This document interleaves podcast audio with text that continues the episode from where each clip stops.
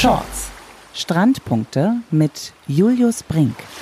Und dann sagen wir von Shorts ein frohes neues Jahr. Herzlich willkommen im Beachvolleyball-Jahr 2021. Wir sind heute in großer Runde. Wir haben zwei Gäste, große Runde und sitzen trotzdem auf Abstand, wie sich das natürlich gehört. Wir freuen uns an diesem runden, eigentlich auch rechteckigen Tisch auf die Bundestrainerin Beachvolleyball vom Bundesstützpunkt in Hamburg, Helke Klaassen. Hallo, schönen guten Tag. Hallo, freut mich, hier zu sein.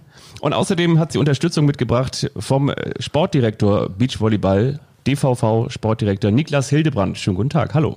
Hallo in die Runde. Und natürlich ist die Stammbesetzung wieder mit dabei. Wir freuen uns auf David Klemperer und über Laptop zugeschaltet aus Köln mit einer Skype-Schalte. Julius Brink, schönen guten Tag, Julius. Schönen guten Tag, Fabi. Es ist aber Microsoft Teams. Ja gut, äh, Technik und so, ne, das ist ja schon immer unser Steckenpferd gewesen. Deswegen, äh, wir als Boomer, ne, wir wissen halt einfach Bescheid. Äh, deswegen läuft das hier bei uns. Aber frohes Neues, Jungs. Äh, lange nicht gesprochen. Wie seid ihr ins neue Jahr gestartet? Was hattet ihr vor Vorsätze? Äh, außer viele Podcasts zu machen, was wir ja schon äh, ein bisschen aufgeschoben haben, muss man sagen. Aber Julius, geht's dir wieder besser? Du hast ja gestern, äh, letzte Woche mal so richtig was rausgelassen. Erzähl doch mal. Also richtig mal einen rausgehauen. ja, naja, ähm, ihr macht Witze. Ähm, es war so mein, äh, ja, mein, meine Wiedergeburt in den letzten Tagen.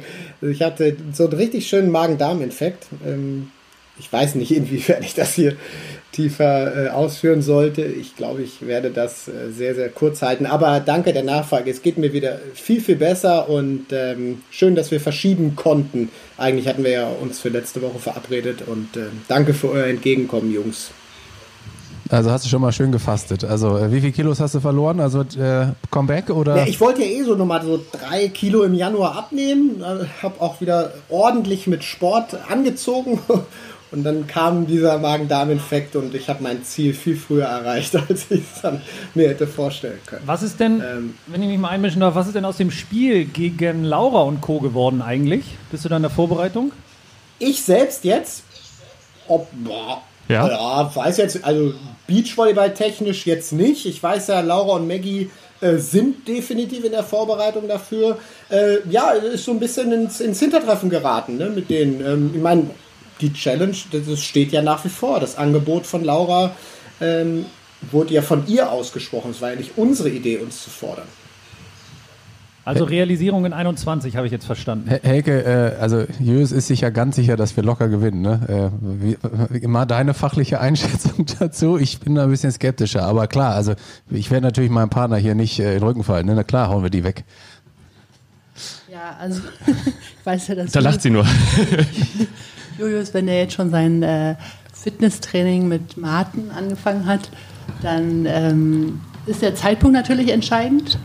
Aber ähm, ich würde mich da jetzt erstmal äh, raushalten. Ich weiß, kann das gerade nicht so gut einschätzen, äh, was da so in Köln läuft. Und ich glaube, die Prioritäten bei Laura und Maggie sind gerade noch ein bisschen anders. Aber Helke, mal wirklich so für, für alle die, die jetzt dem Sport nicht so ganz äh, nah sind, also vielleicht nicht mit der Nase bis äh, im Sand drinstecken, würdest du wirklich sagen, dass, ich sag mal, jetzt zwei in die Jahre gekommene Beachvolleyball-Boomer. Hallo, hallo, hallo. Dass die, dass die noch so zwei Olympia-Aspirantinnen das äh, Beachvolleyballerische Wasser reichen können? Also ich glaube, man kann die Frage schon mit Nein ziemlich klar beantworten, wenn die wirklich Scheiße, ernst nehmen, weil eine gewisse Steifigkeit in den Gelenken ja sich nicht vermeiden lässt. Außer ihr seid extrem im Yoga unterwegs. Wir machen jetzt Yoga, ja. ja okay. So Altherren-Yoga, so ähm, das, was halt noch geht. Gut, aber das alleine reicht ja nicht. Man muss ja auch ein paar Sprünge dann schon auch hintereinander weg ähm, schaffen. Und ich würde sagen, wenn es ein Dreisatzspiel wird, dann weiß ich, wie es ausgeht. Zugunsten von Laura und Maggie. Ja, genau. Okay. Ja, schön. Gut, das nehmen wir als Herausforderung an, ne? Julius, äh, ich bin motiviert. Schreibst du den Trainingsplan oder fragen wir Niklas? Och, den würde ich dann schon gern selber schreiben, den Trainingsplan. dann ist er nicht ganz so zäh. Aber ähm, vielleicht ist das auch dann ähm, der richtige Einstieg in die Folge, weil ähm, wir wollen ja eigentlich mehr über Beachvolleyball sprechen, oder Jungs? Genau, wir wollen ein bisschen über Beachvolleyball sprechen. Deswegen haben wir uns natürlich hier auch äh, absolute Fachgäste eingeladen. Wir wollen mal ja, eruieren, wie geht's eigentlich dem Beachvolleyball im Jahr 2021 mittendrin im zweiten Lockdown, den wir aufgrund der Corona-Situation erleben. Man darf ja auch nicht vergessen, 2021 ist das Olympia-Jahr. Also viele haben es schon wieder fast verdrängt. Es wird auch weiter heiß diskutiert. Ist es tatsächlich das Olympia-Jahr? Aber deshalb wollen wir mit der Bundestrainerin und mit dem Sportdirektor sprechen und haben ganz, ganz viele Fragen vorbereitet. In der vergangenen Zeit können wir sagen, also im Dezember haben Julius und ich ja uns auch mal auf den Weg gemacht und haben mal hier und mal da ein äh, gewisses äh, oder eine gewisse Expertise eingeholt und darauf haben wir, da sagen wir auch nochmal herzlichen Dank, äh, sehr viel positives Feedback drauf bekommen. Und deswegen haben wir uns überlegt, wollen wir das mal wieder so ein bisschen spezifizieren und gerade so in der Zeit, in der nicht so viel geht, wollen wir mal schauen, was geht denn eigentlich? Und vielleicht an Helke, an dich mal die Frage, wie ist es eigentlich aktuell, ja, im Jahr 2021? Wie läuft so das Training ab, ohne dass man jetzt auf ein ganz bestimmtes Ziel, ein längerfristiges Ziel hintrainieren kann, weil ich habe es gerade angesprochen, wir sind eigentlich im Olympiajahr, der Fokus ist klar, viele Teams, viele Spielerinnen und Spieler bereiten sich mindestens vier Jahre auf diesen Lebenstraum vor. Jetzt ist der irgendwie nicht so richtig greifbar. Nimmt man das im Training eigentlich auch in der Stimmung, in der Einstellung wahr?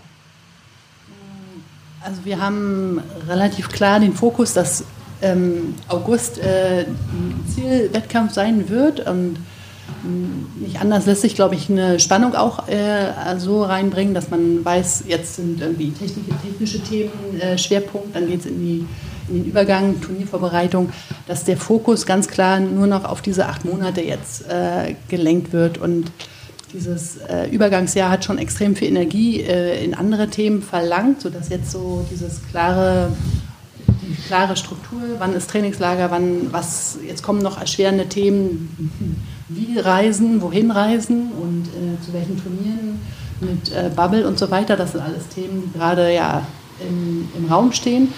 Und ähm, für Laura Maggi ist ganz klar, dass äh, davon ausgehen, dass Tokio stattfindet und dass sich da, ähm, dass dann quasi da mit der bestmöglichen Performance auch gespielt werden kann. Also vom Kopf her eine Klarheit zu schaffen, um sich ein bisschen frei zu machen von vielen Themen, die das sonstige fokussierte Training schwer machen. So, das ist eigentlich eine wichtige Aufgabe, die wir aus dem letzten Jahr schon auch gelernt haben. Jetzt sind die beiden, wenn meine Informationen stimmen, ja in Rio de Janeiro, also trainieren da unter sommerlichen Bedingungen unterm Zuckerhut. Du bist jetzt hier. Wie wird das Training da vor Ort gecoacht? Wer übernimmt da die Verantwortung für das Training? Also es ist äh, eine Zu also es gibt ja eine Hauptverantwortlichkeit. Die ähm, äh, Hauptverantwortung für Laura Maggi ist äh, von Morph, ähm, der dort auch das Trainingslager mit ihnen macht. Ähm, ich bin unterstützend dabei. Meine Hauptverantwortung seit diesem Jahr ist bei dem Perspektivteam Leo Körzinger und Sarah Schneider. Und wenn möglich, überschneiden sich unsere Trainingslager oder wir machen eine ähnliche Vorbereitung. Das war jetzt für Rio nicht unbedingt äh, für die äh, Jüngeren möglich oder wollten wir halt auch nicht so machen.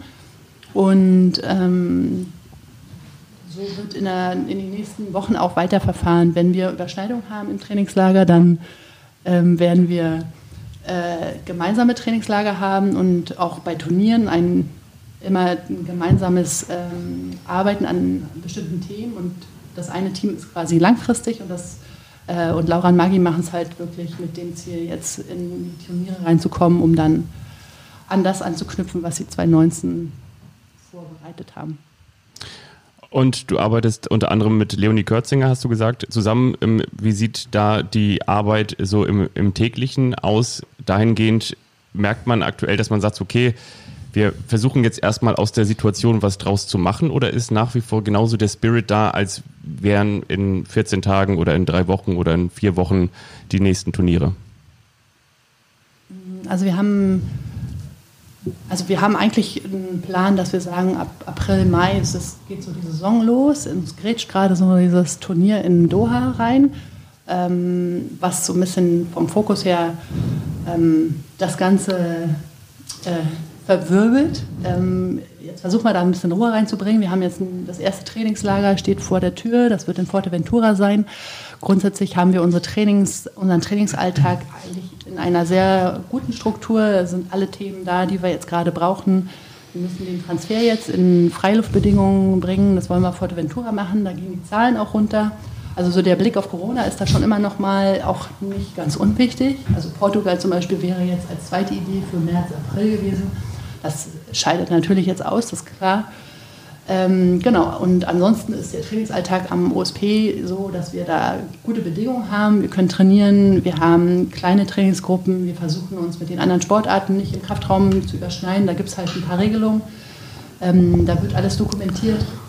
Und ähm, also ich glaube, das ist tatsächlich nochmal spannend. Niklas, du bist ja auch irgendwie dafür da, die Strukturen zu schaffen. Kannst du nochmal darstellen, was da jetzt sozusagen im täglichen Betrieb alles auf euch zukommt, was ihr da einhalten müsst, was da eingehalten äh, werden soll, was äh, auch von der Stadt Hamburg zum Beispiel hier gefordert wird? Weil das ist ja tatsächlich, glaube ich, sehr spannend, das auch mal sozusagen für alle zu hören, wie Leistungssport in diesen Zeiten überhaupt aufrechterhalten werden kann. Sehr, sehr gerne. Ähm, wir sind dabei, bestmögliche Möglichkeiten am Ende für die Athletinnen und Athleten zu finden, dass sie natürlich ähm, ihrem Sport weiter nachgehen können. Wir sind in der privilegierten Situation, die Athletinnen und Athleten plus die Trainer, dass wir unseren Trainingsalltag am Bundesstützpunkt ziemlich normal vonstatten gehen lassen können, insofern, als dass wir uneingeschränkten Zugang haben. Das ist in der Tat, ich kann es nur noch mal betonen, das ist uns allen auch bewusst wirklich sehr privilegiert, dass wir morgens sowohl Beil oder eben dann auch Kraftathletiktraining machen können. Wir können weiter zur Physiotherapie gehen. Das kann ansonsten draußen keiner. Da sind die Profisportler wirklich weit vorne. Dafür sind wir auch der, am Ende der Bundesregierung, dann aber auch den Länderverordnungen. Wir sind ja in unserem Bereich jetzt für Hamburg an die Verordnungen, die die Stadt Hamburg bringt, ähm, gebunden. Und äh, dort sind Profisportler in der Lage, eben ihrem Trainingseintag ganz normal weiterzugehen. Jetzt sind wir keine Sportart, die nur des Selbstzweckes wegen trainieren wollen, sondern wir wollen es natürlich mit den Besten der Welt messen. Das ist auch im weitesten Sinne der Job, den wir dann ja für das Team Deutschland, für die Bundesregierung haben und dem wollen wir auch nachkommen.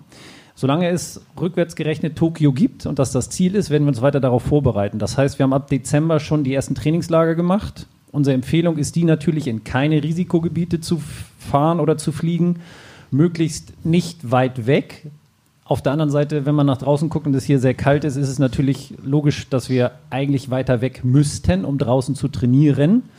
Und dazwischen bewegt sich dann immer unsere Gedanken. Also die ersten Trainingslager und die meisten unserer Trainingslager waren jetzt immer auf den Kanaren, ähm, so wie Helke das eben schon dargestellt hat. Laura und Maggie eben als Thema kommen heute, sind jetzt auf dem Rückweg aus Brasilien. Mittlerweile hat sich die Hamburger Verordnung, und das muss ich einmal ablesen, insofern verändert, weil es gibt jetzt eine Dreiteilung. Es gibt die normalen Risikogebiete. Es gibt Hochrisikogebiete, das sind Hochinzidenzgebiete und es gibt Virusvariantengebiete. Und Laura und Maggie kommen eben aus einem Virusvariantengebiet aus Brasilien und dementsprechend gilt auch für sie diese Sondergenehmigung im Moment nicht und sie müssen jetzt auch in eine Quarantäne und können sich dann nur mit negativen Tests rausbringen. Wie lange ist jetzt diese Quarantäne dann? Die Quarantäne ist fünf Tage. Du kannst ab dem fünften Tag dann dich mit einem weiteren negativen Test raustesten. Und dann kannst du wieder trainieren. Das heißt, mit Reisezeit verlieren sie eine Trainingswoche. Aber ist es nicht, also ich muss ganz ehrlich sagen, als ich das gehört und gelesen habe, dass sie nach, nach Rio äh, ins Trainingslager fliegen, ähm, eigentlich sonst komplett äh, Europa irgendwo in Teneriffa oder auf Fuerteventura getummelt hat, ähm, äh, war, das, war das so ungefähr der Tag, ähm, als die ersten, naja, so die, die Mutationen in, in Südamerika, gerade aus Brasilien, gemeldet wurden. Die, die Fallzahlen waren da brutal hoch. Und ähm, ja, das, das Gesundheitssystem, äh, das haben ja auch viele mitbekommen in Manaus. Das ist jetzt eine Ecke weg von Rio, aber ist, ist dort auch wirklich komplett zusammengebrochen. Also fehlt es, fehlt es an Sauerstoff. Ähm, an dem Tag gut, äh, sie entscheiden nicht an einem Tag ins Trainingslager zu fliegen, so viel, so viel ist auch klar. Aber in, inwiefern wurde das auch bei euch äh, ja, diskutiert, äh, kritisch hinterfragt? Du sagst es ja selber gerade, ähm, damals war es vielleicht noch nicht als äh, Virus-Mutantengebiet, wenn ich das richtig äh, in Erinnerung habe, wie das in der Verordnung steht. Aber es war ja auf jeden Fall ja, ein Gebiet, wo man sehr, sehr stark überlegen muss, ob man dort ein Trainingslager ähm, abhält. Ähm, ich kann das natürlich verstehen. Ich kenne Rio auch als Trainingslagerort. Ist das, ist das sensationell dort? Es gibt Nur halt nichts Besseres fast. Die ne, Frage, ne? die Frage ist ja, es gäbe ja oder gab ja auch Alternativen. Und ähm, wenn dir jetzt hinten raus dann auch noch eine Woche fehlt, ähm, wie, wie seht ihr das? Also vor allem auch, auch aus Trainersicht, weil eine Woche nach dem Trainingslager, gut, vielleicht musste eh eine Regenerationsphase äh, einkalkulieren, sie haben auch einen Wettkampf gehabt, aber ähm, habe hab ich nicht ganz, nicht ganz verstanden. Ja, also ist, äh, sehe ich schon auch ähm, äh, schwierig. Also eine, eine Quarantäne jetzt äh, nach dem Trainingslager ist äh, extrem ungünstig und Warum? man vermeidet eigentlich äh, längere Tage ohne eine Belastung. Also du brauchst halt mindestens zwei Tage später oder zweieinhalb, drei Tage muss eigentlich der Ball wieder in der Hand genommen werden und du verlierst halt wieder das, was du entwickelt hast, ähm, geht rasant wieder, also braucht wieder viel mehr Tage, um dann wieder an den Punkt zu kommen, wo du warst. Ähm, also man verliert Zeit ähm, und die ist gerade sehr wertvoll und ähm, letztlich die Verantwortung dann äh, obliegt ja schon auch den äh, Personen, die dann quasi sich dafür entscheiden. Ähm, und da ähm, muss ich sagen, hat man vielleicht ein bisschen unterschätzt, dass es tatsächlich ähm, ein Entwicklungs- oder Schwellenland äh, mit der Gesundheit, was du sagst, Julius, ähm, das kann man kritisch anmerken und ähm, wäre es eine Woche früher gewesen und es wäre so, dass sie hierher gekommen wären ohne Quarantäne, wäre das Thema vielleicht nicht ganz so hochgekocht. Das ist ein sau unglücklicher Zeitpunkt gerade, hundertprozentig. Ähm, aber ähm, ich kann nur ergänzen, Julius, definitiv müssen wir uns der Kritik alle auch stellen. Jetzt sind ähm, die Teams selber, selbst wenn sie dann, egal ob zentral in Hamburg oder an anderen Standorten zentrieren, äh, trainieren, sind sie ja für sich selber verantwortlich.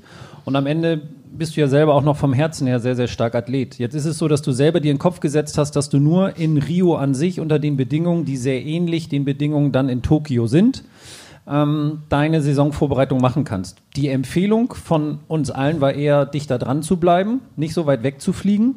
Und natürlich haben wir das sowohl mit den beiden Spielerinnen als auch mit Management, als auch mit äh, Annette Schigetti, die ja auch als Psychologin mit vor Ort war, diskutiert. Und ähm, jetzt ist der Fall genau das Worst-Case-Szenario eingetreten. Virusvarianten gab es vorher vor Ort schon, aber bisher durften halt aufgrund des, äh, des Privilegs ähm, die Athleten ohne, nur mit einem negativen Test, aber mit dieser Sondergenehmigung eben zurückkehren und eben nicht auf Training verzichten. Das hat sich jetzt in der Zwischenzeit geändert. Das ist das Worst-Case-Szenario, was eingetreten ist. Deswegen muss man jetzt aus meiner Sicht diese bittere Pille auch schlucken. Ähm, Im Nachgang ärgere ich mich insofern über mich selbst, weil wir hätten natürlich unseren Bundestrainer, Morph ist ja auch bei uns angestellt, hätten wir natürlich als Arbeitgeber, ähm, und darüber habe ich auch nachgedacht, habe es dann aber anders entschieden, ähm, hätten wir verbieten können, dahin zu fahren. Nur dann wären im, im, Szenario Maggie und Laura ohne Trainer hingefahren. Das war dann auch, glaube ich, nicht Sinn der Übung. Insofern hatte ich von Anfang an nicht das super gute Gefühl, habe das mitgetragen, trage es auch jetzt mit. Und die kritischen Fragen, die müssen wir uns stellen. Ist es nicht auch teilweise, also hm, kann man nicht vielleicht auch so ein bisschen die Erklärung äh, darin suchen, also wie, wie die Athleten gerade psychologisch drauf sind? Also ich, ich glaube, man hat, äh, ich will jetzt nicht vorgreifen, ne? ihr, ihr seid da näher dran, aber ähm, ich glaube, man erlebt, in, in, Brasilien wird gespielt, in den USA wird gespielt, ne? andere Nationen sind einfach geografisch besser gelegen, äh, gehen auch teilweise anders natürlich äh, mit, mit der Covid-Situation um. Ähm, liegt das irgendwie womöglich auch an den Athleten, dass sie halt einfach, ich sag mal, Panik ist jetzt vielleicht zu hoch gegriffen, aber halt irgendwie auch sich sozusagen ihre, ihre Medaille äh, sozusagen wegschwimmen sehen im wahrsten Sinne? Also das äh, Ziel war schon, mit äh, den besten Teams zu versuchen zu trainieren, recht früh in der Saison oder recht früh im Jahr. Und ähm, ein kanadisches Team ist in Rio, ähm, dann äh, trainieren die Brasilianer da und das war eigentlich auch das Hauptargument von ähm, Morph, äh, was er äh, als äh, unbedingt wertvoll sehen wollte. Ja, also, ah, okay. ja, also es, gibt ja, es gibt ja gute Gründe. Wir haben Helge gerade eben nochmal das, das Signal gegeben, ja. genau, das Mikrofon ein bisschen näher ranzunehmen. Deswegen, ja, alles, aber alles wunderbar. Und also es geht darum, äh, wirklich gutes Training mit äh, guten Teams, um in so eine hohe Qualität reinzukommen. Also da gibt es den sportlichen, das sportliche Argument, ähm, was äh, ausschlaggebend war. Ich sehe ein Handzeichen aus Köln. ja, nein, ähm, ich, ich, äh, ich, kann das, ne, ich kann wirklich vollkommen verstehen, dass, dass Rio ähm, jetzt auch äh, perspektivisch auf Tokio ne, ne, ein sehr, sehr guter Trainingsstandort ist. Ähm, was jetzt nur noch hinzukommt ist, ähm, und das vielleicht auch dann in der Situation, dass ich selber ja auch Kinder habe, die ähm, Morph ist ja jetzt nicht nur Bundestrainer, sondern ist ja auch Lauras Mann, also sie haben eine Familie mit dem Kleinen. Wie ist, denn, wie ist denn das jetzt? Also die dürfen dann ja, wenn sie jetzt in Quarantäne gehen, dürfen dann ihr Kind aber äh, als Erziehungsberechtigte wieder aufnehmen. Wisst ihr das? Weil das, das ist ja auch nochmal bitter. Jetzt bist du dann zu Hause. Die beiden dürfen die Quarantäne ja sicherlich dann zusammen machen. Ähm, aber äh, wie, wie ist, darf man dann niemanden sonst treffen? Auch also nicht sein. Ich könnte mir vorstellen, dass du kannst halt äh, schon, zu, wenn du zu Hause in Quarantäne bist und mit deinem äh, äh, Kind, dann darf das Kind halt nicht in Kinderbetreuung, aber du kannst dann ja, also das denke ich, das ist äh, möglich, aber Wissen ist äh, was anderes als meine Meinung. Also ich weiß es halt nur, würde sagen, das ist Quarantäne. Was bedeutet Quarantäne? Zumindest müssten Sie, Julius, da bin ich bei dir, drüber nachdenken, aber das geht dann ja irgendwann schon in das Privatleben dann ja auch rein. Aber Sie müssen schon drüber nachdenken, ob Sie dann natürlich ähm, Ihrem Kind sich dieser möglichen Gefahr, weil wir wissen ja nun alle, die Zeit, äh, die das Virus sich ausbreiten kann, ist ja teilweise über mehrere Tage. Also ich würde mir persönlich, das ist jetzt aber meine private Meinung, schon überlegen, ob ich, bin jetzt auch junger Familienvater geworden, ob ich äh, meinem Säugling, meinem Kind diese mögliche Gefahr bis zum zweiten negativen Test nach fünf Tagen aussetzen möchte. Aber das ist deren private Entscheidung. Aber wir haben jetzt ja schon äh, gesehen, dass es auch einfach eine ganz, ganz besondere Situation ist, was, was das halt sozusagen mit den Bedingungen macht, mit den Sportlern macht. Ähm, habt ihr so, so eine Idee, was, was, was, wo Deutschland im Vergleich sozusagen zu den anderen Nationen im Beachvolleyball steht? Also ist das, ist das ein großer Nachteil für uns? Ich meine, wir sind ja tendenziell eine, eine, Nation, die sich gut organisieren kann, die sicherlich auch ein gutes Gesundheitssystem hat. Ähm, aber vielleicht ist an der Stelle äh, dann wirklich, wenn andere da legerer vorgehen, dass äh, an der Stelle ein Vorteil. Habt ihr da ein Gefühl, wo ihr steht? Also ich habe schon das Gefühl, dass wir mit den Maßnahmen so weit ähm, und alle anderen Teams waren ja auf Fuerteventura beziehungsweise auf Teneriffa, auf den Kanaren und da waren zumindest unsere Feedbacks, die wir so bekommen haben, unsere Rückmeldungen, dass da alles soweit erstmal gut funktioniert hat, ähm, dass man da möglichst sicher zu diesen Zeiten trainieren konnte und dass wir deswegen jetzt nicht in ein Hintertreffen geraten. Natürlich, ähm, und es war auch eine Überlegung jetzt zum Beispiel nach Sri Lanka, um auch ähnliche Bedingungen wie wieder in Tokio zu haben in ein Trainingslager zu fahren, was aber die Männer jetzt auch abgesagt haben, weil die Situation weltweit natürlich sehr unklar ist. Wir sind in Deutschland, glaube ich, insgesamt sehr gut dabei. War, war, wenn ich dich ganz kurz ja. unterbrechen darf, warum denn eigentlich nicht Australien? Weil Australien war doch in den vergangenen Jahren auch immer für die Beachvolleyball-Teams ein gern genommener Standort. Und wenn wir jetzt mal auf die Australian Open blicken oder den ATP Cup, dann wissen wir, dass in Australien das ganz normale Leben in Anführungsstrichen herrscht. Und zwar, weil Australien kaum Corona-Fälle hat. Das hängt natürlich auch mit den verschärften Einreisebedingungen zusammen, die wiederum jetzt bei den Australian Open mit Angelique Kerber unter anderem oder Kravitz Mies, dem Doppel oder Alexander Zverev, glaube ich, bei zehn Tagen oder sogar knapp 14 Tagen lagen. Ähm, warum, warum nicht Australien? Weil es natürlich jetzt nicht um die Ecke ist, aber Sri Lanka auch nicht, oder? Sri Lanka auch nicht und Australien, also Australien hat eine Inzidenz von 0,2, also mhm. quasi gen Null. Mhm. Und ähm, ich glaube, dass wenn sehr, sehr viel Geld, und da sind wir wahrscheinlich noch eine etwas kleinere Sportart, ähm, Fall von den Tennisspielern ist es möglich, dass sie zwei Wochen in Quarantäne gehen, sich da komplett einschließen lassen, dort trainieren und dann danach wieder ähm, sozusagen frei sind. Wobei mich interessieren würde, was passiert nach den, nach den Australian Open, also wie lange, um danach wieder am Trainingsbetrieb in Deutschland teilzunehmen. Das weiß ich gar nicht genau, wie lange sie dort in der Quarantäne müssten. Aber das ist, sind natürlich Möglichkeiten und ich gehe auch mal davon aus, Stand heute wissen wir nur, dass Tokio stattfinden soll. Wie, unter welchen Bedingungen wissen wir nicht. Ich gehe aber davon aus, dass es davor auch eine, wie auch immer geartete Quarantäne geben wird. Und da gleich, ich habe das Handzeichen in Köln auch wieder gesehen, sofort, das passt nur jetzt gerade ganz wunderbar. Helke, das, das haben wir jetzt bei gut, den... dass er ein bisschen zurückhaltender heute mal ist. Ne? Also, ja. Genau, er wollte ja gerne kommen, aber wir haben gesagt, so, nee, das ist besser, wenn er in Köln bleibt, wenn wir hin und wieder mal das Laptop zugeschlagen können. Nein. Ah, danke, danke. Sehr schön. Ja, Helke, Du hast es auch schon angedeutet, diese Ruhe tut nicht gut. Die Tennisspielerinnen und Tennisspieler haben gesagt, äh, das werden letztendlich vogelwilde Wettkämpfe werden bei den Australian Open. Jetzt mal angenommen, die Olympischen Spiele finden statt. vielleicht auch ohne Zuschauer, aber sie finden statt. Die Athletinnen und Athleten, die Teilnehmenden kommen aus der ganzen Welt, gehen vorher in Quarantäne, zwei Wochen lang Hotelzimmer. Vielleicht darf man mal raus, um kurz was zu essen vor die Tür, aber eigentlich soll man auf dem Hotelzimmer bleiben. Was glaubst du, wie wirkt sich das auf die Leistungsfähigkeit der Sportlerinnen und Sportler, der Beachvolleyballerinnen und Beachvolleyballer aus? Also ich glaube, dass äh, jeder äh, in so eine Situation das erste Mal geht und damit ist äh, völlig ähm, unbefleckt quasi, ähm, wie man sich dann strukturiert, wie man den, Tag, wie man seinen äh, Kopf benutzt äh, in der Zeit, ob man sich da eben äh, eine Struktur reinbringt oder ob man das quasi so laufen lässt. Also ich glaube, eine Struktur ist wichtig, dass man einen genauen Arbeitsalltag hat, wie im normalen Trainingsalltag auch. Ähm, und trotzdem wird das nicht das sportliche, also von der sportlichen Leistungsfähigkeit äh, schwer sein, an das ranzukommen, wie es wäre, wenn äh, auch mit Publikum. Also die Frage wäre dann als nächstes, das macht ja extrem viel aus in der Sportart, äh, also in unserer Sportart und ähm, dieses flüstern und leise, was, äh, oder was wir jetzt schon im letzten Jahr hatten, das äh, ähm, ist, also das weiß ich, dass Laura da schon auch gesagt hat, das ist eine ganz andere, ähm, ein ganz anderes Turnier für sie. Also es gibt keinen Pushen und es gibt auch keinen, also es ist keine Energie von außen, du machst das alles alleine und das verändert dann auch schon ein bisschen was. Ne?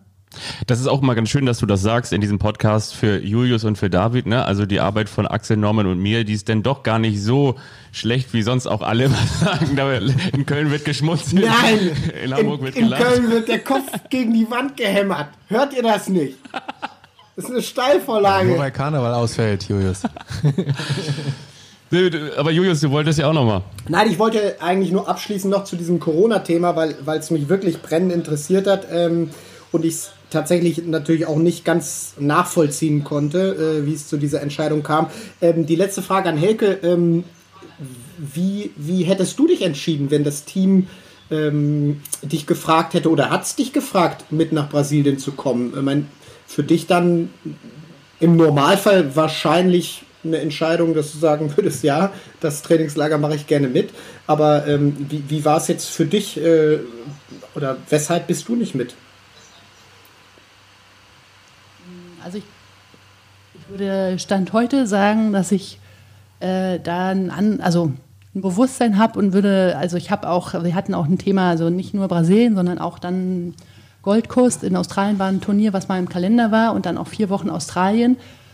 Mm, bei mir ist halt tatsächlich das Thema Familie und ähm, zu Hause ähm, für meine Tochter auch nicht zu lange weg zu sein und wenn ich weg bin, dann aber auch eine Verantwortung zu wissen, dass bei uns ist die Kita ähm, in der Notbetreuung und dann ähm, da äh, verlange ich ja schon auch etwas, wenn ich ähm, mich quasi in alle Welt bewege, dass ich dann auch danach zu Hause sein kann. Also wird mein, kann ich meinem Beruf nicht so nachgehen, wie ich es möchte. Also das sind, ähm, ist ein bisschen umfangreich. Ich möchte auch meine, also meine Eltern nicht damit belasten. Da ist auch ein Risiko. Ähm, also da ist ein, ein größerer Gedankenzirkus. Ähm, was kann ich mir zumuten mit dem ganzen Rattenschwanz, der im Hinterkopf ist?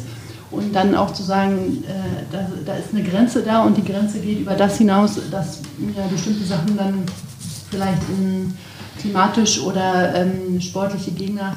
Ähm, aber die Frage stand halt nicht. Also die Frage nach Brasilien mitzufliegen stand so nicht, weil die zwei Wochen dann alleine und die Verantwortung dann auch für ein anderes Team hier in, in Hamburg zu haben, äh, äh, damit hatte sich das, gab es das Thema nicht. Ihr habt ja, ähm, also hat das leider schon, finde ich, sehr schön dargestellt, dass es ja wahrscheinlich äh, die Spiele, also in Spielsportarten geht natürlich die Leistung eh schon doll über den Kopf und über die Psyche. Wahrscheinlich äh, ist das nochmal potenziert äh, dann in Tokio. Ähm, ich glaube immer generell, und ich wollte jetzt mal so ein bisschen auf den körperlichen Aspekt sozusagen, also wie man sich vorbereitet, wie Trainingsplanung äh, da abläuft. Also man hat ja eh im Beachvolleyball, äh, Julius war natürlich immer schon früh qualifiziert, deswegen konnte er schon direkt immer auf den äh, Top-Höhepunkt quasi hinarbeiten. Ne? Das lag aber, aber immer an der Wahl meines Beachpartners, David. Ja? Ja, ja, ich war genau. ja, mit, ja. Jonas hatte ich durchgezogen. Mit Christoph Diekmann und Jonas Reckermann war ich per se dann sofort qualifiziert. ja. Nein, aber wir haben ja also im, im Beachvolleyball die, die, das Grundthema, dass du eigentlich eine Saison spielst, bevor dein Höhepunkt kommt. Und du bist eigentlich erst so spät qualifiziert, dass das ja eh schon eine große Herausforderung ist äh, für die Trainingsplanung, dass er einfach mehrere Höhepunkte setzen muss. Wenig Teams sind so früh qualifiziert, dass sie schon nur auf die Olympischen Spiele sozusagen trainieren können. Jetzt ist dieses Jahr nochmal potenziert. Jetzt, keine Ahnung, kam die Nachricht raus, sechs Wochen vorher ah, jetzt geht die World Tour doch schon in Katar äh, in sechs Wochen los. Beschreibt doch mal vielleicht so äh, für die da draußen sozusagen, ähm, was das alles auslöst bei euch. Was, was wird da angepasst? Wer redet mit wem? Also wirklich mal so diesen, diesen Prozess hinter den Kulissen, der da, der dann abläuft. So, was ist alles anzupassen, wenn auf einmal so ein Turnier reinfliegt? Na, ich mache es ja erstmal relativ formal. Ähm, wir starten auch mit einem Lieblingsthema von uns, Country Quota Games. Ähm, wir haben ja bekanntermaßen bei den Männern Country Quota gespielt. Ähm, Bergmann Harms in den ersten ähm, Spielen dann immer gegen Tole Wickler. Bei den Frauen haben wir ja Teams abgemeldet. Ob das äh, juristisch korrekt von uns war, wird über eine Revision ja bekanntermaßen geklärt. Darauf will ich jetzt an der Stelle. Jetzt reißt er ja so ein schönes Thema, ne? Da gehen wir, glaube ich, gleich genau, noch ein. Aber wir wollen erstmal Herr Hildebrand, da habe ich noch mal eine Frage. nicht tiefer eingehen, da kann auch Köln die Hand heben, wie er, wie er möchte. Für, für, die Klicks haben wir den Hildebrand hier reingeholt. Ja, genau. Nein, Spaß beiseite. Also wir müssen uns natürlich erstmal genau überlegen, wie jetzt ähm, dieses Double-Gender-Turnier denn durchgeführt wird. Alle Athletinnen und Athleten müssen sich überlegen, ob sie überhaupt teilnehmen wollen. Ich gehe davon aus, dass nicht alle starten werden, aus dann auch ähm, ja, emotionalen Gründen, weil die Frauenrechte in dem Land ja bekanntermaßen, wie soll ich es jetzt möglichst neutral ausdrücken in der Öffentlichkeit, eher teilweise dann doch nicht so die Wertschätzung, sind. genau, ausbaufähig sind. Oder nicht so die Wertschätzung haben, sagen wir mal so. Ähm, und Country Quota müssten wir vorher dann entweder vor Ort anmelden oder in Deutschland spielen. Wir müssen mit Physiotherapeuten sprechen, wir müssen mit Ärzten sprechen, wir müssen, Stichwort Tokio, morgen übrigens benennen, ob unser Arzt und auch unsere Physiotherapeuten noch für Tokio zur Verfügung stehen. Das heißt, diese ganzen Sachen, das ist das, worauf du, David, ja auch eben abgezielt hast mit deiner Frage, das passiert alles nicht nur fahren auf Sicht, sondern es überschlägt sich teilweise auch. Wir wissen heute nicht, ob in sechs Wochen nach Doha dann, Stand heute, die nächste Bubble stattfindet. Das sind zumindest Planungen. Wir wissen absolut nicht, und wir sind an der Stelle dann ja immer die Athletinnen und Athleten, die es hauptsächlich betrifft, und dann das Leistungssportpersonal dahinter. Also, was ist mit Psychologen? Was ist mit unseren Scouts? Was ist mit den Trainerinnen und Trainern? Was ist mit allen, die letztendlich in dem System eine Aufgabe haben, die ansonsten ähm, immer eher so ein bisschen in den Hintergrund rücken? Und ähm, das große Oberthema seit anderthalb Jahren ist Fahren auf Sicht, beziehungsweise noch weniger. Wie geht man mit Unsicherheit um? Und ähm, die Psychologen haben eine weiterhin sehr, sehr wichtige Aufgabe und ähm, ich bin gespannt, was daraus in diesem Jahr noch so wird. Was hindert denn eigentlich den Deutschen Volleyballverband daran zu sagen, lasst uns doch lieber, also wenn es nach uns ginge, die, die Spiele absagen und 2024 dann mal richtig angehen, weil wir sind ja jetzt quasi schon in dem Olympiazyklus für 24 für Paris und dann lasst uns das doch lieber richtig machen, außer, also was hindert euch daran, außer die Schlagzeile DVV wettert gegen Bach und, und Tokio und erkämpft sich ein Alleinstellungsmerkmal im Hinblick der Meinung. Na, davon müsste ich ja erstmal davon komplett überzeugt sein oder der DVV. Jetzt bin mhm. ich natürlich nicht alleine der DVV, sondern so eine Scheidung wäre dann aus meiner Sicht ja eine präsidiale. Mhm. Ich kann nur sagen, aus meinen Gesprächen mit äh, den Athletinnen und Athleten, mit allen, die zum Leistungssportpersonal gehören, wir trainieren ja nicht des Selbstzweckes wegen, sondern wir vertreten an der Stelle die Bundesrepublik Deutschland. Wenn es jetzt eine, in der Demokratie allgemeine Meinung in Deutschland wäre, daran nicht teilzunehmen, weil es unsicher ist von Covid-19-Maßnahmen, weil es unsicher ist in Bezug auf sportliche Fairness, kann es überhaupt sportlich fair durchlaufen oder auch nicht, dann würde ich das auch so sehen. Im Moment bin ich ehrlicherweise ein bisschen unentschlossen. Ein weiteres Jahr, vier beziehungsweise fünf Jahre ohne das Highlight, auf das jeder Athlet, die beiden Anwesenden hier auch hingearbeitet hätte. Und dann würde man kurz davor ähm, vielleicht ohne die volle Überzeugung sich jetzt schon sehr früh dagegen aussprechen. Zweifel sind da, aber die Überzeugung, dass sie nicht stattfinden sollten, noch auf keinen Fall. Aber es muss diskutiert werden, klar. Im Handball gab es ja, letzte Frage von mir, Köln regt sich schon wieder. Also im Handball gab es ja so ein paar, ich sag mal, Splittergruppen. Auf jeden Fall gab es ein paar, die sich rausgenommen haben, bei den Weltmeisterschaften, bei der Weltmeisterschaft in Ägypten nicht dabei zu sein. Die gesagt haben, bei mir stehen andere Dinge in der Prio-Liste weiter oben. Gibt es diese Tendenzen auch schon im Beachvolleyball an den Stützpunkten in Deutschland, Helke? Also habe ich nicht gehört. Ähm, ich habe ähm, da jetzt von den Athleten, es gibt sicherlich so Athleten, die sehr viel bewusster mit dem Thema umgehen als andere. Das könnte man wirklich so, aber ähm, ohne Bewertung, sondern einfach nur, wie jeder im Privaten da für sich ähm, quasi ähm, einen Umgang findet, aber da ähm, kritisch gegenüber dem äh, Turnier äh, in äh, Tokio habe ich keine Stimmen gehört.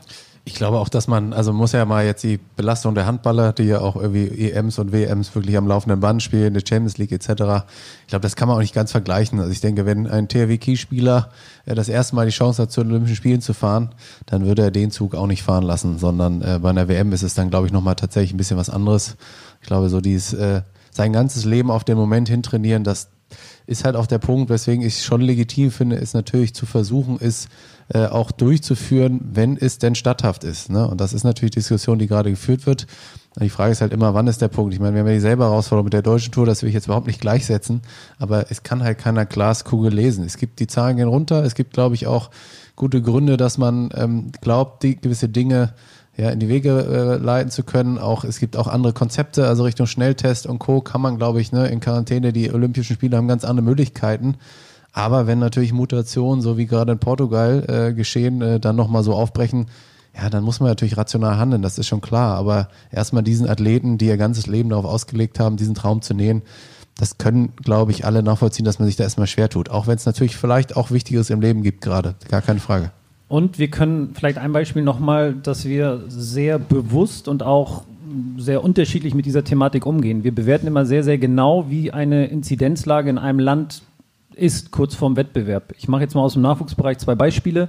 Wir waren letztes Jahr mit einer anderen Nation. Alle anderen Nationen haben an dieser Europameisterschaft U18 in der Türkei teilgenommen. Nur Deutschland war in Anführungszeichen der Spielverderber und hat eben es nicht gemacht, weil wir es eben für, also wir jetzt auf Sportdirektorenebene für unter 18-Jährige nicht verantworten konnten zu dem damaligen Zeitpunkt.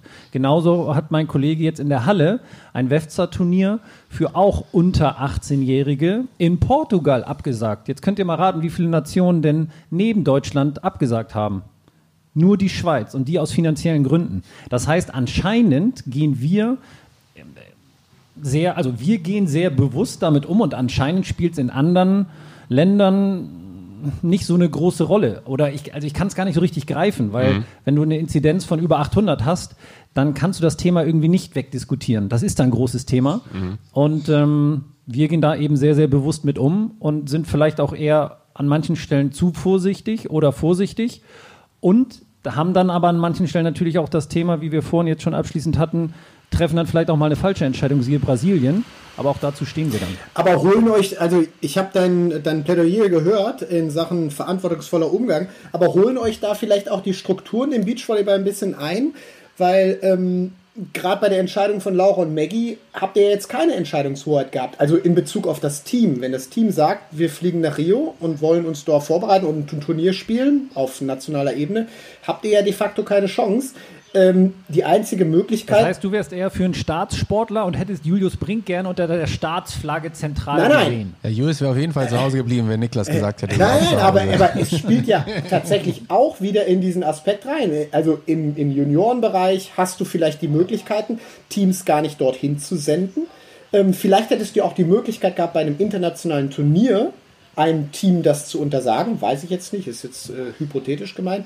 Aber ähm, es stellt sich dann ja auch wirklich die Frage, und, und das wird ja, je näher Olympia kommt, desto komplizierter wird die Geschichte, ja auch für jeden Athleten. Also die Entscheidung, Doha zu spielen, ja oder nein, äh, nicht nur aufgrund der äh, Covid-Thematik zu beurteilen, sondern jetzt auch aufgrund der Menschenrechtssituation, die jetzt wirklich, also äh, das ist ja, äh, da brauchen wir nicht drüber zu diskutieren, dass es da gute Gründe gibt zu sagen, in das Land setze ich gerade als äh, Sportler, der äh, für Menschenrechte steht, einfach keinen Fuß, um einfach zu sagen, äh, die Themen äh, mache ich politisch, die da abgehen, äh, die mache ich nicht mit.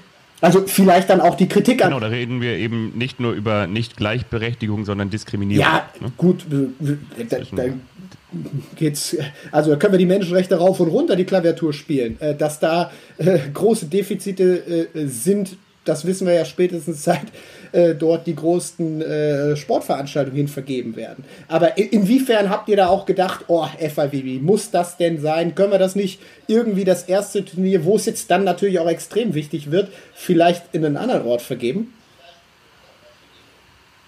Also da würde ich vielleicht tatsächlich nochmal, ähm, ich finde das extrem kritisch als ähm, ähm, äh, für den Frauensport äh, in so ein Land zu fahren, wo man eigentlich äh, weiß, dass man ja eigentlich nur mit Missachtung geduldet wird, ähm, äh, entzieht sich eigentlich komplett meiner persönlichen ähm, Überzeugung.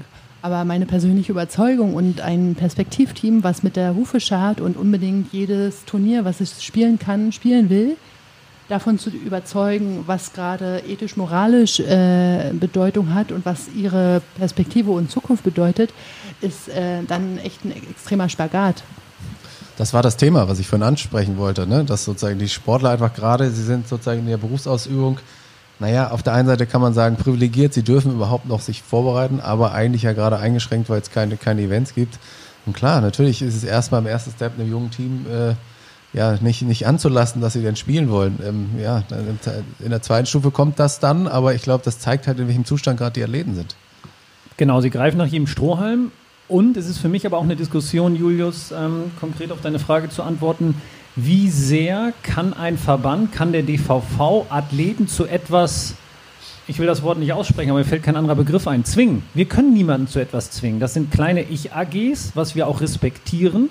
Wir haben selbst über das juristische Verfahren, was ja gerade läuft, ohne ins Detail gehen zu wollen, gedacht, dass wir juristisch in der Lage sind, bestimmte Sachen durchzuführen. Wenn ich jetzt die Diskussion mit dir aufmache und das weiterdenke, ähm, weil natürlich habe ich darüber nachgedacht, welche Möglichkeiten hätten wir denn überhaupt. Ich glaube, diese Eigenverantwortung, dieses Individualistische, was wir fördern wollen bei den Athletinnen und Athleten, das über eine zentrale Ansage nach dem Motto, wir verbieten euch das, indem wir euch nicht melden, das wäre ja das Thema, dann sind wir wieder in dieser Meldethematik. Ähm, davon müssen wir derzeit Abstand nehmen. Ja, also die Athleten nur, sind immer noch für eigenes Handeln selber verantwortlich. Ja, den, den Punkt verstehe ich vollkommen. Ich, ich wollte auch eher so ein bisschen hin äh, den Fingerzeig in Richtung FAWB, weil, weil ich es dahingehend auch ein Stück weit zynisch bis pervers finde, dann das vielleicht, ja, äh, doch als Four-Star mit wichtigste Turnier in dieser weltweiten Pandemie genau in dieses Land zu gehen. Also klar äh, äh klopfen gerade äh, relativ wenig Ausrichter für internationale Turniere an die Tür, ähm, äh, aber eine Variante B, C oder D, die dann nicht Doha heißt, ähm, hätte es vielleicht auch noch in der Tasche gegeben. Also da hätte man oder habt ihr da vielleicht auch ähm, Einfluss versucht geltend zu machen in Richtung, in Richtung der FIVB? Ja, ich, ich sag mal so, das ist ja wahrscheinlich da ähnlich wie bei den Sportlern. Ne? Auch die FIVB VB würde, ich will sie jetzt überhaupt nicht in Schutz nehmen und die Entscheidung ist sicherlich sehr, sehr, sehr kritisch äh, zu sehen. Aber auch die greifen natürlich nach dem letzten Strohhalm. Sie müssen halt einfach nochmal die ähm, Qualifikation sozusagen auf den Weg bringen, versuchen maximale Fairness zu liefern, indem sie möglichst viele Turniere äh, quasi noch an den Start bringen. Das ist super schwierig gerade. Ne? Wir bekommen das ja sozusagen auch äh, als Verband hinter den Kulissen ein bisschen mit, ne? was da gerade alles sozusagen auch immer wieder angefragt und wieder abgesagt wird, weil das alles wieder nach hinten geschoben wird. Beim Hallenvolleyball ne, äh, läuft es ein bisschen einfacher. Die Nations League, äh, die ist jetzt sozusagen nur quasi äh, als Vermarktungsprodukt entscheidend. Da haben sie ja mit Glück schon die, die, die Olympia-Qualifikation hinter sich. Ich meine, Du sitzt doch da eigentlich an der Quelle. Ist das in der Athletes Commission schon irgendwie diskutiert worden oder äh, an welcher Stelle wird das entschieden? Ja, also es, es wird definitiv nicht in der Athletes Commission entschieden.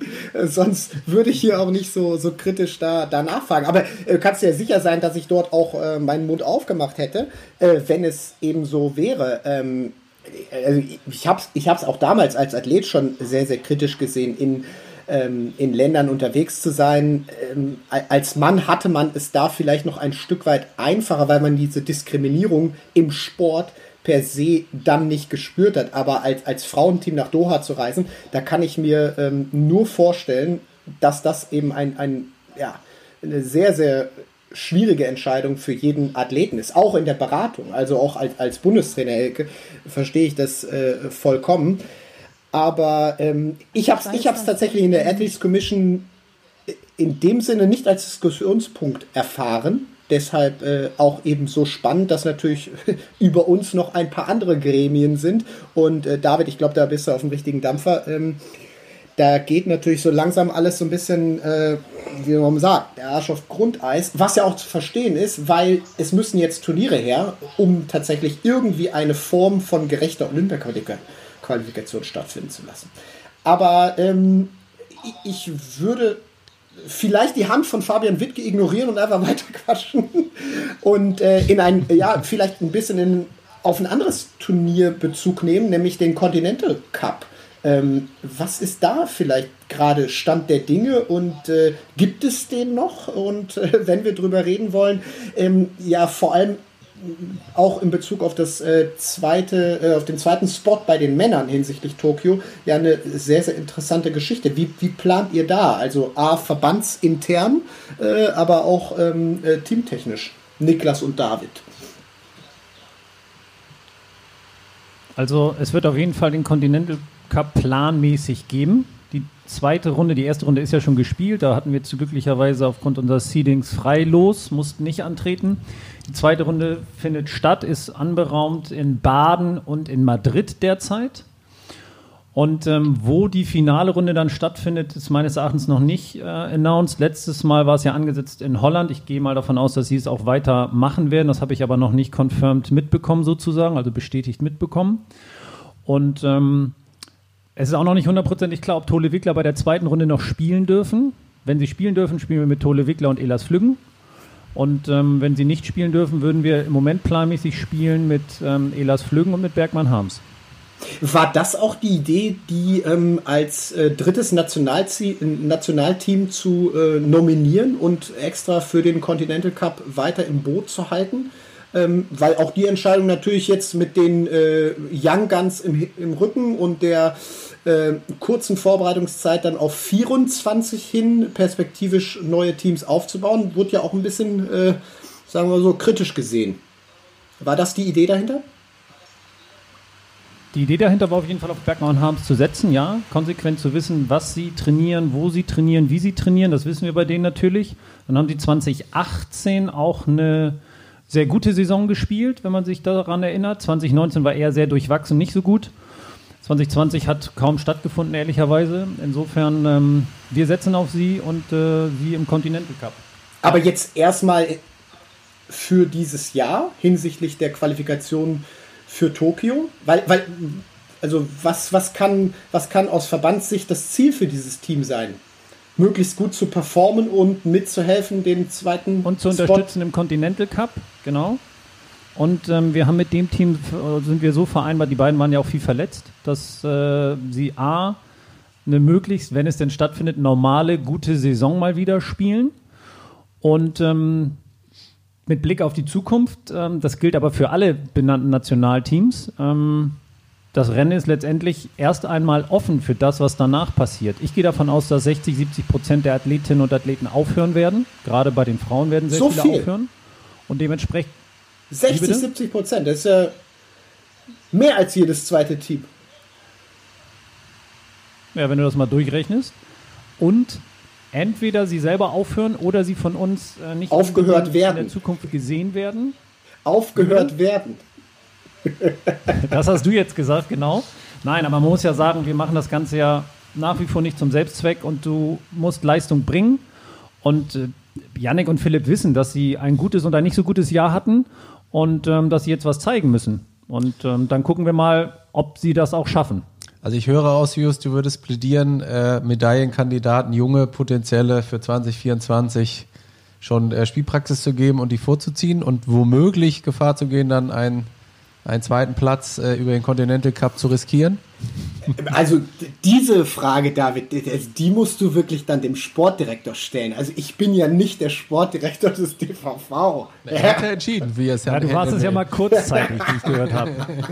Ich war es nie. Ja, das wollen Nein. wir auch nochmal aufklären. Was hat Thomas Krone damals? Nein, aber, ähm, aber Niklas, vielleicht, also ich würde die Frage einfach nochmal verlängern, in meiner natürlichen Art immer Dinge in die Länge zu ziehen.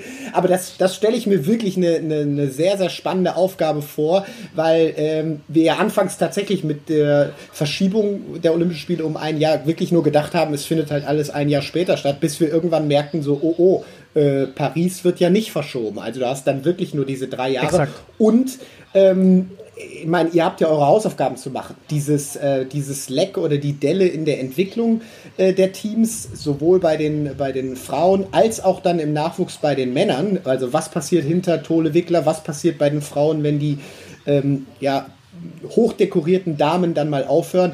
Äh, da, da, da, seid ihr ja noch nicht aus der Talsohle raus, würde ich sagen. Ähm, wie, wie geht ihr das an? Ähm, so wie du es gerade gesagt hast, dass einfach alle die Chance haben, sich dieses Jahr Jetzt zu hast bewerben. Du Helge provoziert. Du darfst hab, abbrechen. Ich Helge. habe mal einen, Ein, äh, einen Einwand oder einen Einwurf. Ähm, ich finde zum Beispiel die, äh, die Karte als Nachwuchsblocker oder jetzt mittlerweile im Erwachsenenbereich Nils Ehlers, der muss unbedingt die Chance kriegen, alles, was geht, ähm, äh, Olympische Spiele schon zu spielen, auch wenn er dann noch nicht an die Medaillen rankommt. Und wenn das dieses Jahr mit Lars im, über den Continental Cup geht, mit einem spielstarken zweiten Team, ist das die äh, höchste Wahrscheinlichkeit, dass er dann nochmal in Paris mit der Erfahrung, Olympische Spiele schon mal gespielt zu haben. Da bist du ja auch ein Kandidat von, dem hat das, dir hat es ja auch geholfen. Ähm, und da würde ich dann auch sagen, das ist dann der Mehrwert, warum man unbedingt äh, auf, dieses, auf den zweiten Platz für Tokio unbedingt gehen sollte, statt in den Nachwuchs äh, in, bei so einem Turnier zu setzen. Um dann zu sagen, nach Tokio gehen wir mal davon aus, dann ihm einen Fretschner zur Seite zu stellen, zum Beispiel. Zum Beispiel. Wir können das, ähm, Julius, äh, es überrascht mich ein bisschen, aber wir machen da gerne, Helge und ich, Aufklärungsarbeit. Wir fühlen uns, du hast es eben so dargestellt, dass wir so ein bisschen unvorbereitet vielleicht sind. Ich sehe das ganz im Gegenteil, wir sind... Nein, ich sag gar nicht unvorbereitet, das meine ich gar nicht. Ich sag nur, dass da große Aufgaben eben auch auf euch warten. Genau, genau, genau. Und wir haben sehr frühzeitig, so versuchen wir der ganzen Sache zu begegnen, Trainertalente angesprochen, teilweise schon in unser System integriert, siehe Alex Prizel, siehe Helke. Ähm, und genau dasselbe versuchen wir auch bei den Athletinnen und Athleten. Jürgen Wagner ist ja auch also, ein großes Trainertalent, was ihr an den Stützpunkt bekommen habt. Ja. Kommen wir auch gleich drauf zu wenn, sprechen. Wenn du das so sagst, dann wird das so sein, genau. Nein, Spaß beiseite. Aber ähm, was ich nur. Ja, du hast ihn ja groß gemacht, ne, Julius? Nein, der war vorher schon groß. So. Was, ich nur, was, ich, was ich nur sagen wollte, ist bei allem Spaß, aber ähm, bewusst setzen wir auf Fretschner Sova. Wir sagen bewusst, geht das Jahr an. Wir trainieren ein Jahr unter der Ägide der einzelnen Bundestrainer plus Jürgen mit euch. Und ähm, dann gucken wir, wie sie sich entwickeln. Wir setzen auf äh, Müller und Tillmann, also auf Svenja und Sinja. Ähm, dann gibt es noch Kim und Sandra, die sich wieder zusammengetan haben.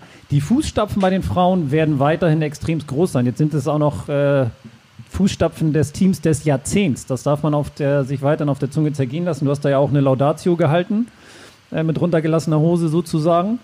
Ähm, die Vorzeichen, und das ist die Herausforderung im Übergangsjahr, auf der einen Seite Tokio bestmöglich abzusichern, trotz der ganzen Unklarheiten, die wir heute auch schon besprochen haben, und auf der anderen Seite zu sagen, okay, wir bereiten uns schon auf Paris vor. Und Helke mit ihrem Team, Kötzinger Schneider, Alex Prizel mit seinen Teams, mit den jungen Teams, ist schon im Fokus für 24. Wir fahren im Moment parallel auf einem TGW und auf einem ICE bis Tokio im übertragenen Sinne.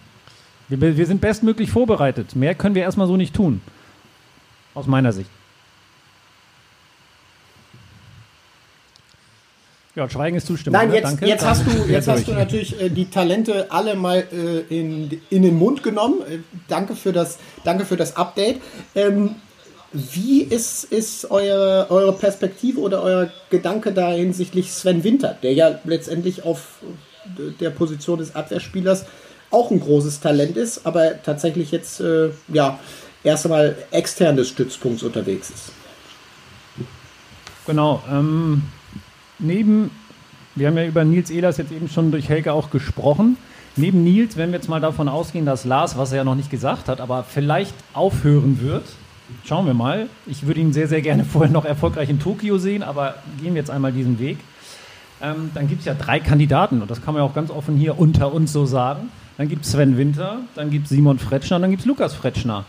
Und ähm, die werden alles dafür tun, bestmöglich um diese Position sich zu positionieren. Und ähm, dann wird ähnlich wie Jonas damals sich äh, ein Julius Das, das ist hat ganz anders und ihn, gelaufen. mit, und ihn mit durchgeschliffen hat zu den Olympischen Spielen, wie ich heute gelernt habe, wird dann auch Nils Ehlers gucken, welcher von den drei Kandidaten äh, passt. Das ist ein Wettbewerb, klar. Also ist es tatsächlich so ein äh, Deutschland sucht den äh, Elas-Partner?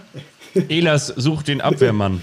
Ja, also das ist wirklich ein offenes Rennen und äh, dieses Jahr wird es irgendwann zeigen und nach Tokio wird es entschieden. Aus meiner Sicht final ja. Und, das darf man, denke ich mal, auch sagen, ähm, Sven Winter hat im Moment, würde ich sagen, die Nase vorn, weil er schon gezeigt hat, auf internationalem Niveau bei einem Vier-Sterne-Turnier lange im Turnier dabei zu sein. Das sind die beiden anderen noch schuldig. Simon Fretschner haben wir alle gesehen. Klar, das war auch eine besondere EM, aber der braucht noch seine Zeit, die soll er auch kriegen. Bei Lukas bin ich gespannt, was Lukas macht. Lukas war bei den Youth Olympic Games schon mal ganz weit vorne, hat dann letztes Jahr in Timdorf nicht gut performt, wie ihr wisst und wie ihr auch mitbekommen habt. Mal gucken, ob Lukas äh, da Sven diesen ersten Platz, der ist derzeit aus meiner Sicht hat Sven den inne, streitig machen kann. Und dann muss man natürlich wieder basisdemokratisch sehen, ob jemand dann auch wie Sven, der schon mal in Hamburg war, zum Beispiel dann auch ähm, A zu Nils passt, die das beide selber wollen als Team, basisdemokratisch, und dann auch nach Hamburg kommen möchte. Wo man natürlich auch sagen muss, bei den deutschen Meisterschaften, die A natürlich besonders waren, unter besonderen Bedingungen war. Das Beachvolleyball-Jahr, das Wettkampfjahr war ein besonderes und möglicherweise ist es ja auch noch normal, dass man in dem Alter diese Leistungsschwankungen drin hat. Also auch nochmal wieder ein Turnier vielleicht, das dann nochmal einen besonderen Anstrich hat in einem besonderen Jahr, dann nicht so performt, wie man das eigentlich vielleicht auch schon woanders gezeigt hat, oder?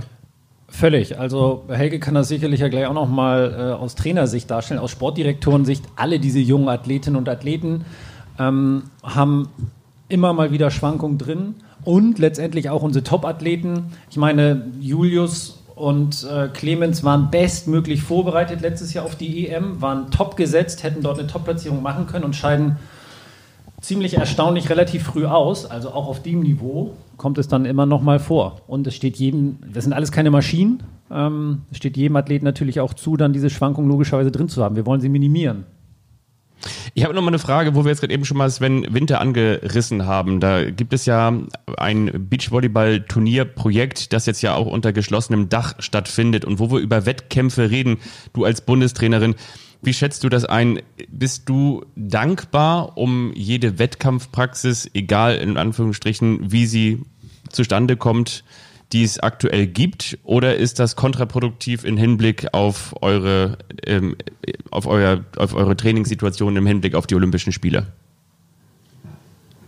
Ähm, du, also meinst du die Pa- äh, auf Paris oder auf, äh, Auf, auf Tokio jetzt. auf Tokio? Ja, für Tokio war das ja jetzt, äh, für, für äh, Laura Maggi war das ja gar keine, also ich glaube, da gab es auch keine Anfrage für dieses ähm, Nations Clash oder ähm, und ähm, für ähm, Also bei Leonie zum Beispiel, die sp- spielt ja, ja auch Genau, unter also anderem. Ne? Leonie ähm, kommt das äh, entgegen. Ähm, wir haben uns vor der Saison zusammengesetzt, was für, ihr, für sie Schwerpunkte sind. Grundsätzlich würde ich sagen, sind im Winter immer die Schwerpunkte eher technischer Art. Bei ihr ist es beides, sowohl Technik als auch Spielfähigkeit, weil ähm, sie hat einfach keine große Hallen äh, ähm, oder hat nicht viele ähm, ähm, Bundesligaspiele oder irgendwas ähm, im Petto. Das heißt, sie braucht einfach die Erfahrung, ähm, viele Spiele zu kriegen. Und deshalb war die Entscheidung für Leo ziemlich klar, dass das äh, interessant wird. Ähm, und äh, bei ihrer, also bei Sarah war das jetzt ganz klar ein anderer Schwerpunkt. Ähm, da, die braucht diese Turniere nicht. Sie soll sich auf andere Sachen fokussieren und deshalb ist das, wir nutzen das, aber eben so individuell, wie wir es irgendwie ähm, möglich machen. Das hat ganz gut geklappt. Also grundsätzlich würde ich sagen, die Belastung ist schon hoch. Man kann da nicht wirklich, aber für zwei Wochen war es okay. Jetzt machen wir Trainingslager und ähm, dann ist äh, die dritte Woche mit den Playoffs quasi auch nicht das Thema. Okay. Dann wieder vielleicht auch nochmal der Schwenk ganz kurz in Richtung Bundesstützpunkt. Wir haben es ja gerade eben auch schon angesprochen. Jürgen Wagner, ne, unter anderem ja auch dein Trainer gewesen. Julius ist auch der mit der Goldtrainer gewesen von Laura und Kira. Ähm, du warst natürlich auch immer ganz nah dabei. Jetzt ist ja sowas wie, ich sage jetzt mal, um alle mitzunehmen, so der der der Head of, ne, wird ja so als als ähm, als großer Kopf über dem Bundesstützpunkt in Hamburg gesehen. Kann man die Handschrift jetzt schon nach wenigen Wochen und Monaten in Hamburg jetzt schon erkennen, dass sich die Arbeit am Bundesstützpunkt verändert hat? Also er hat ganz klar definiert, was seine Themen sind. Und seine Themen sind die Vorbereitung für Paris und für die Teams für Tokio wird er ähm, nicht äh, im Vordergrund oder überhaupt äh, keinen äh, Einfluss oder also im Darmbereich gar nicht. Ich weiß, dass es im, bei Julius und Clemens ist er im Hintergrund ähm, mit äh, Athletikthemen äh, mit äh, drin, aber eben im Hintergrund und auch nicht ähm, und seine Aufgabe ist, Paris äh, für beide Geschlechter ähm, nach vorne zu bringen. Und da ähm, wurden jetzt schon viele ähm, äh, sportinhaltliche Themen, Trainerthemen, also was äh, jetzt mich äh, persönlich betrifft, was, ähm, äh, was meinen Weg als Trainer noch weiter äh, zu bringen ähm, angeht. Ähm, und das ist nicht nur an das Team geknüpft, was ich jetzt betreue, sondern grundsätzlich geht es um langfristige Ausrichtung, was ähm, äh, bedeutet, dass er sich dann auch mehr mit den Trainern beschäftigt, als äh, was dann natürlich umgesetzt werden soll ähm, bei den jungen Teams, ähm, weil das, wenn dann irgendwann die ältere Generation tatsächlich nicht mehr so aktiv ähm, sein kann, quasi dann in der Trainerqualität mitgegeben werden sollte. Okay, im Wesentlichen macht er drei Sachen. Vielleicht ist das noch einmal in aller Kürze wichtig. Er coacht die Coaches, wie man so schön sagt. Mhm. Also coacht the coach. Betreut sie, entwickelt sie. Da haben wir vier bis sechs Talente. Ähm, eine sitzt auch hier mit am Tisch. Unter anderem identifiziert, die er begleitet, intensiv begleitet. Er will die Philosophie, die er ähm, für Deutschland sinnvoll erachtet, in diesen Verband mit einbringen. Und das Dritte ist natürlich, dass er sich dann mit Blick auf 24, so wie Helke es eben dargestellt hat, auch dann um die Athletinnen und Athleten gemeinsam natürlich mit den Bundestrainern dann kümmert. Aber, und das ist mir ganz wichtig, die Bundestrainer und äh, Helge als Bundestrainerin haben die Hauptverantwortung für die Entwicklung der Teams und Jürgen hält sich da dann als Mentor, Berater im Hintergrund auf. Eigentlich ein klassischer Chefcoach, Cheftrainer, Chefcoach. Und ähm, ich meine, ich kann immer nur wieder das Beispiel nehmen. Als letztes, Jürgen Klopp hat sogar einen Einwurftrainer. Also der hat so viele Trainer unter sich und er ist eben der Head-Off als Chef und äh, mit Blick auf 24 wird Jürgen das auch sein. Dankenswerterweise und durch die Unterstützung der Stadt hoffen wir auch, dass wir es dann bis 24 auch ausweiten können. Köln hat den Arm noch unten, würde ich ganz kurz nochmal auch einen Einwurf bringen, ohne Einwurftrainer. Und zwar im Jahr 2021 haben wir jetzt die Psyche angesprochen, wir haben die Trainingsbedingungen angesprochen. Wie sieht es eigentlich finanziell im Beachvolleyball aus? Denn kaum ein Sport lebt so sehr von den Turnieren, auch von den Preisgeldern, zumindest was das Geld angeht, was man on top verdienen kann. Wie ist es momentan finanziell um die Nationalteams und auch eben um das, was dahinter kommt, bestellt? Fangen wir mal mit dem Positiven und Klaren an und danach würde ich den Schwenk dann zu Herrn Klemperer als Geschäftsführer der DVS rübergeben. Das habe ich mir jetzt nicht noch vorbereitet. Vielen Dank. Äh, ist ja jetzt spontan. Stichwort Übertrag. Also, was positiv ist, ist, dass das BMI, ähm, also der deutsche Staat am Ende logischerweise, uns die gleichen Gelder wie in 2020 zur Verfügung stellt. Dadurch werden alle Personen im Leistungssportpersonal hauptsächlich mit dem Eigenanteil aber finanziert. Das heißt, alle Trainer, der Sportdirektor, die Psychologen, all das wird über das BMI bezahlt und dann haben wir genau die gleichen Gelder wie in 2020. Das ist sehr positiv. Was wir in 22 und folgende haben, wissen wir nicht. Wir haben bei Potters sehr gut abgeschnitten. Das ist ja diese allgemein deutsche Untersuchung, die stattgefunden hat. Der Potenziale, wir gelten weiterhin als aufgrund der Erfolge in der Vergangenheit 2012, 2016 bei Olympischen Spielen als Medaillensportart.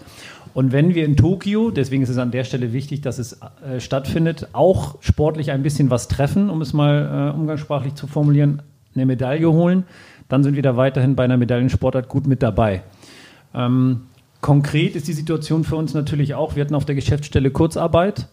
Also man muss da ganz klar unterscheiden zwischen dem, was die Organisation ähm, betrifft, das, was den einzelnen Volleyballer vor Ort betrifft, der eben nicht Volleyball spielen kann und trotzdem dankenswerterweise, wo wir sehr, sehr dankbar für sind, einen Mitgliedsbeitrag eben bezahlt und nicht austritt und ähm, den Leistungssportgeldern, die erstmal so weiter fließen.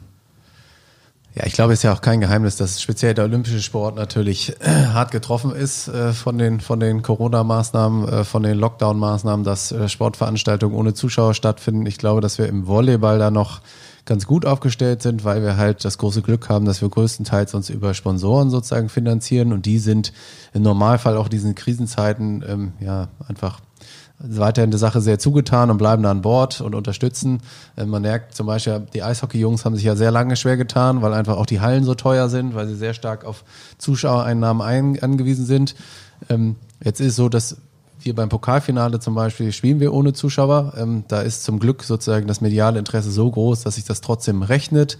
Allerdings auch da äh, wird es darauf ankommen, damit es sozusagen sich trägt, dass da Corona-Hilfen äh, fließen. Da ist sozusagen ein Fonds eingerichtet worden, ähm, der dem Sport extrem gut tut. Ähm, ich glaube, die, die, die Gesellschaft, die Relevanz ist da auch von der Bundesregierung erkannt worden, ähm, dass es halt äh, da wirklich auch mittelfristige Maßnahmen braucht, um sozusagen den Sport zu erhalten. Und jetzt auf den DVV bezogen, ist natürlich ein wichtiger äh, Teil, dass sozusagen die Beachtour stattfindet. Das ist auch wiederum dann indirekt für unsere Nationalteams und Sportler extrem wichtig, weil, na klar, jetzt, wenn es internationale Turniere geben würde, können sich die absoluten Top-Teams wahrscheinlich auch darüber ihre fin Finanzierung bei ihren Sponsoren sichern.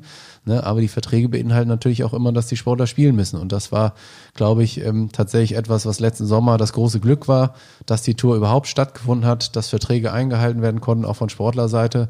Und insofern sind wir natürlich indirekt auch äh, dafür da, da die Grundlage für alle zu legen. Ähm, sind da auch ganz gut davor, das muss man sagen. Ähm, Genau, wie sieht es ja, da aktuell aus? Ja, ich, äh, du willst ja immer wissen, wann du moderieren darfst, ne? Deswegen fragt er mich immer. Ich frage nur, für die, ist, ist, ist, frag nur für die ne? treuen, ja, treuen Fans unseres Podcasts, frage ich nur. Ja, genau. Nein, also er sieht weiterhin äh, gut aus. Es ist natürlich noch nicht ganz klar, ähm, sozusagen, wie der Turnierplan letztendlich aussieht. Es ist mit vielen äh, Veranstaltungsorten gesprochen worden. Die sind auch ganz kurz, aber das heißt, ihr, ihr plant schon auch so zwei oder drei, viergleisig, dass ihr auch von einem ganz normalen Szenario ausgeht, wieder mit vollen Zuschauerrängen in Münster, Turnierstart. Ja, also mit einem ganz, ganz normalen müsste man gucken. Es könnte sein, dass man einen Schnelltest vorher machen muss, mhm. aber wir glauben schon, dass es gegen Ende des Sommers, sofern jetzt nicht diese Mutationen auch in Deutschland so extrem durchgreifen wie, wie in Portugal, ist es, glaube ich, nur die, die aktuellen Gedanken, und das ist auch total nachvollziehbar, gehen natürlich noch nicht nach vorne, beziehungsweise gehen sehr stark auf das Thema Impfen. Ich meine, den, äh, das Chaos um uns herum oder die, sag ich mal, die, die öffentliche Diskussion kriegen wir alle mit.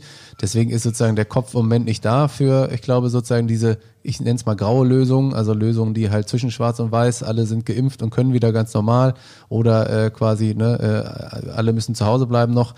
Also da gibt's schon viele Lösungsansätze, die auch dazwischen funktionieren. Ähm, wir werden tendenziell die Tour, das ist sozusagen das Plan B, sag ich mal, ein bisschen äh, wahrscheinlicher wird, mehr nach hinten schieben, also vielleicht noch nicht direkt Anfang Mai starten. Das sind sozusagen die, die, die aktuellen ähm, sozusagen Ereignisse oder Gedanken.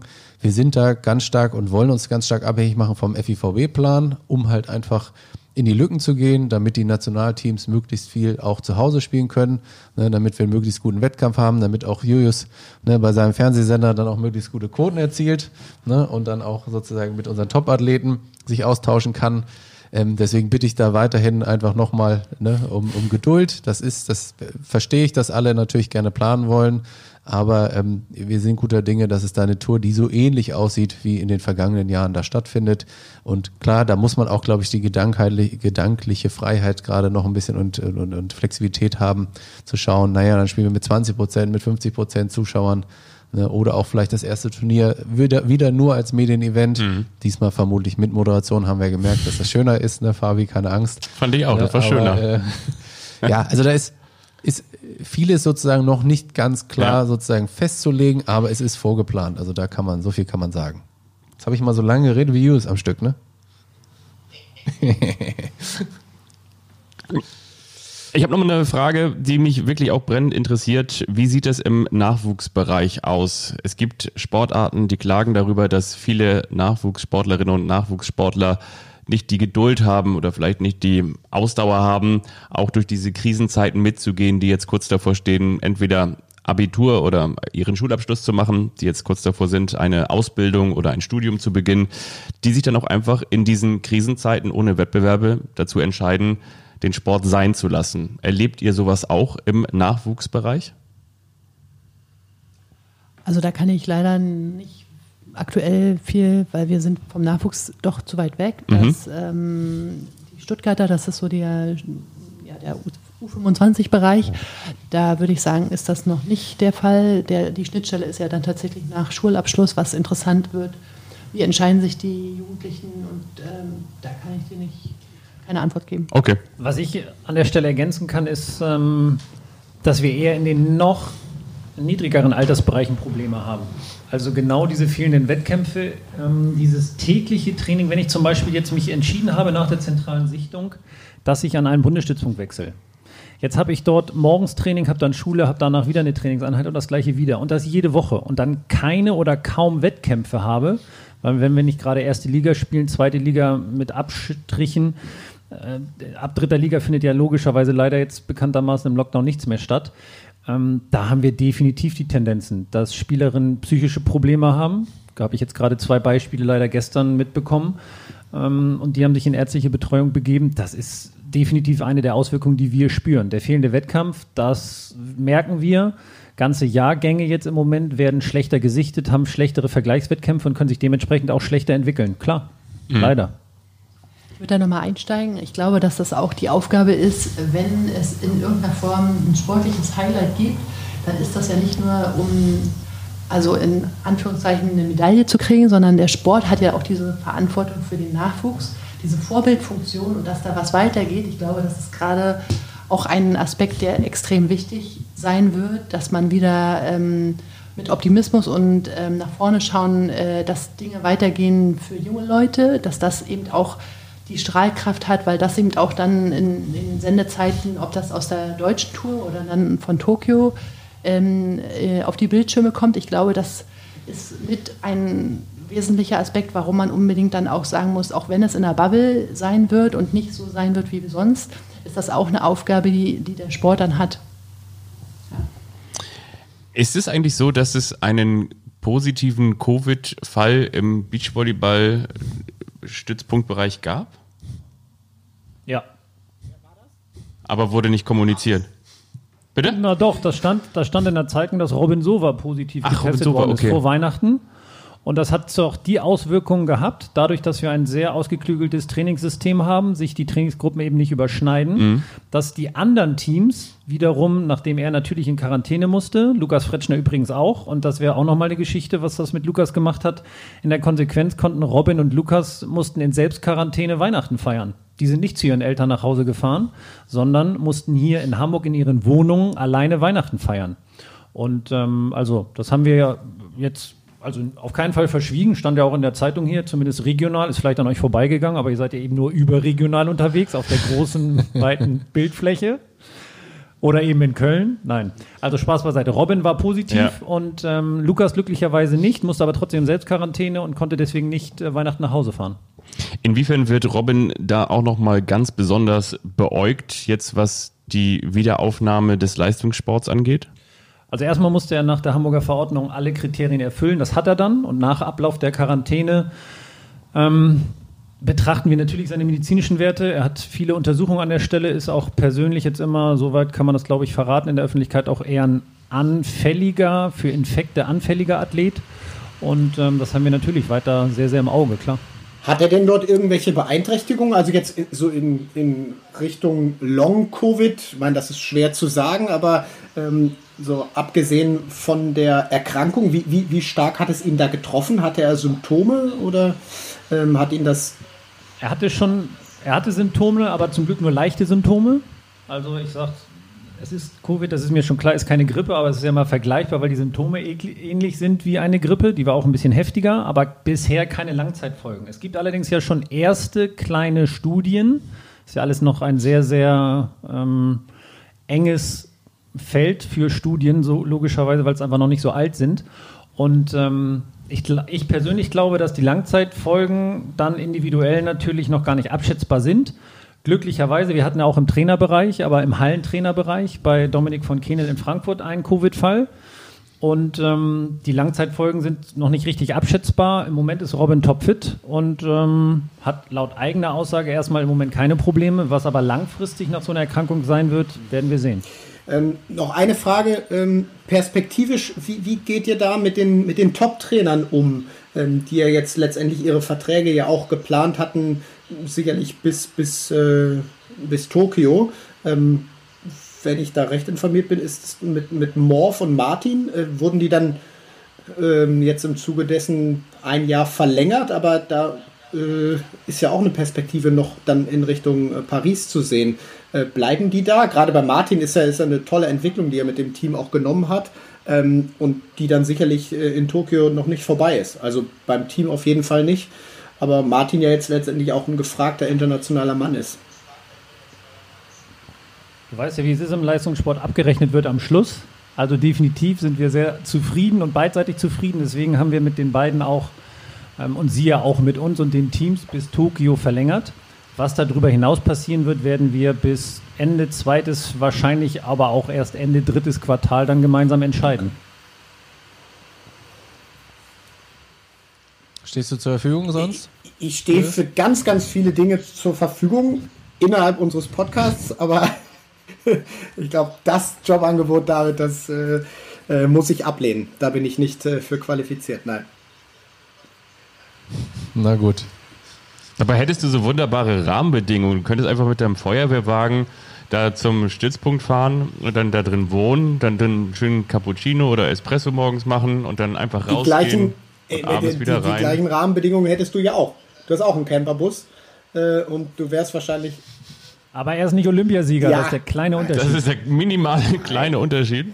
Ähm, eine Frage noch zum Thema äh, Behrens Tillmann. Du hast gesagt, dass du da gar nicht ins Detail gehen willst, äh, dass die Revision quasi ja eingeleitet ist von eurer Seite.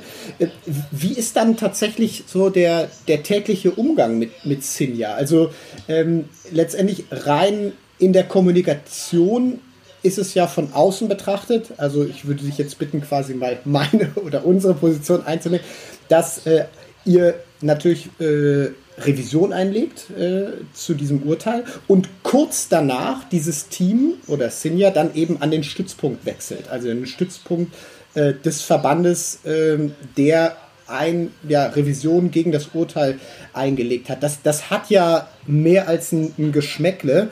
Ähm, ihr habt gesagt, dass ihr das versucht professionell zu handhaben. Äh, klappt das tatsächlich so gut, äh, wie ihr euch das vorgestellt habt?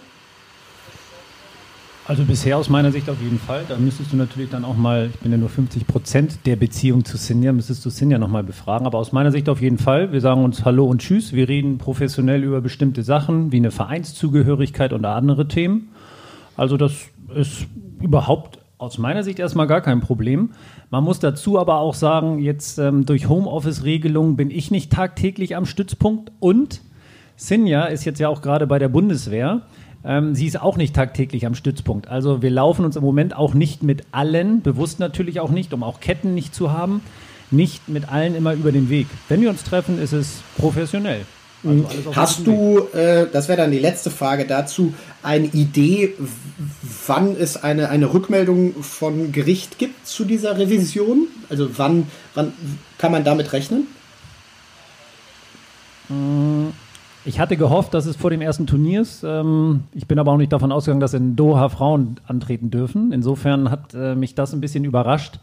Wir haben jetzt auf jeden Fall schriftlich unsere Position in der Revision nochmal dargestellt. Jetzt hat die Gegenseite nochmal die Möglichkeit. Ich hoffe, das ist aber durch die Überlastung und Belastung der Gerichte nicht ganz abschätzbar, aber ich hoffe, dass wir im ersten Quartal, Stichwort im März, dann durch sind damit.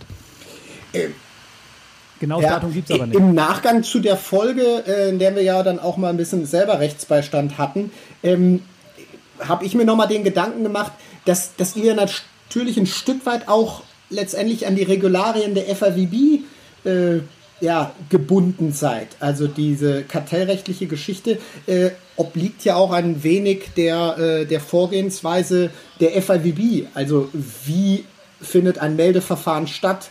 Ähm, dass sich eben die Verbände dort einschalten und diese Teams melden.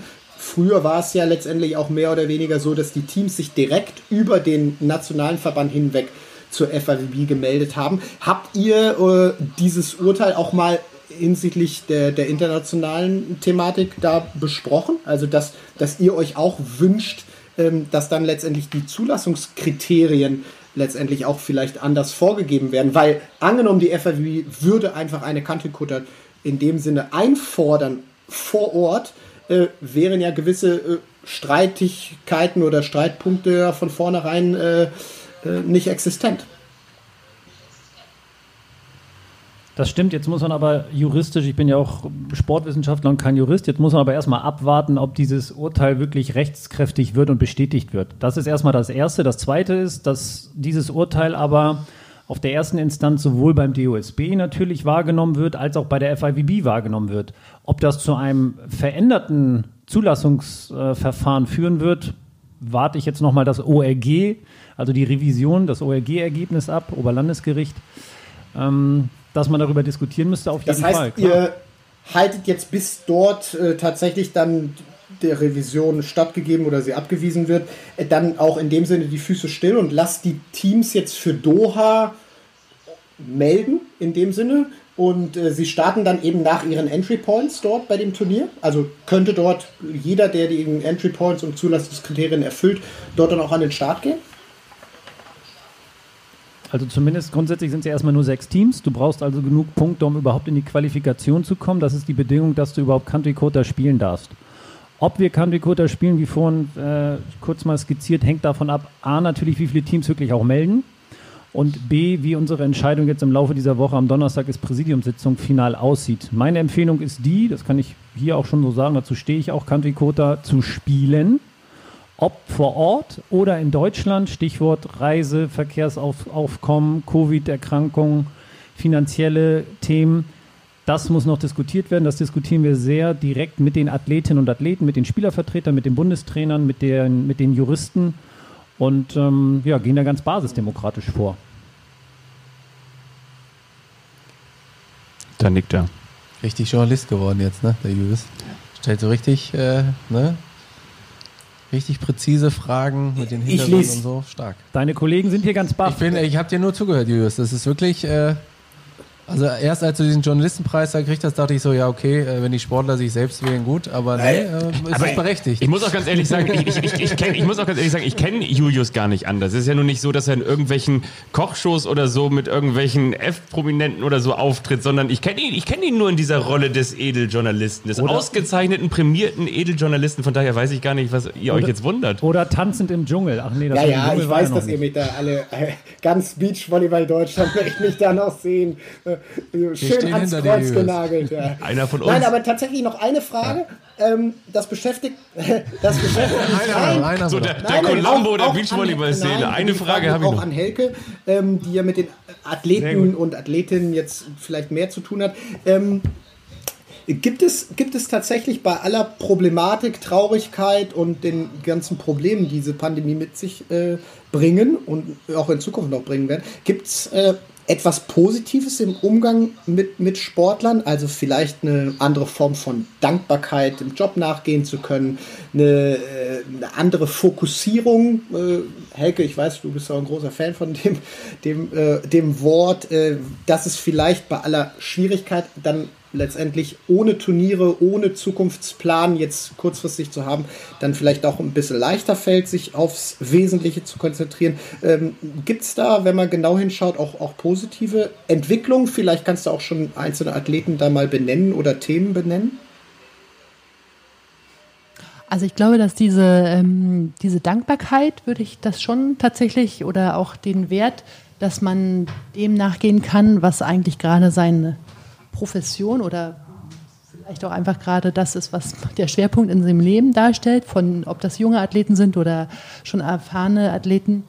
Ähm, ist es ist ja immer eine, eine, Wahrnehmung, die man selber hat, wo da kann ich auch falsch liegen. Ich würde sagen, es ist unterschiedlich. Es gibt äh, sicherlich ähm, Athleten, die das äh, sehr äh, schon also wirklich wertschätzen, dass sie das tun dürfen, dass sie trainieren dürfen, dass sie sich nicht die Handelstange mit nach Hause nehmen müssen und zu Hause irgendwie das, sondern dass man das eben dort machen kann, wo man das wirklich optimal ähm, äh, ausüben kann.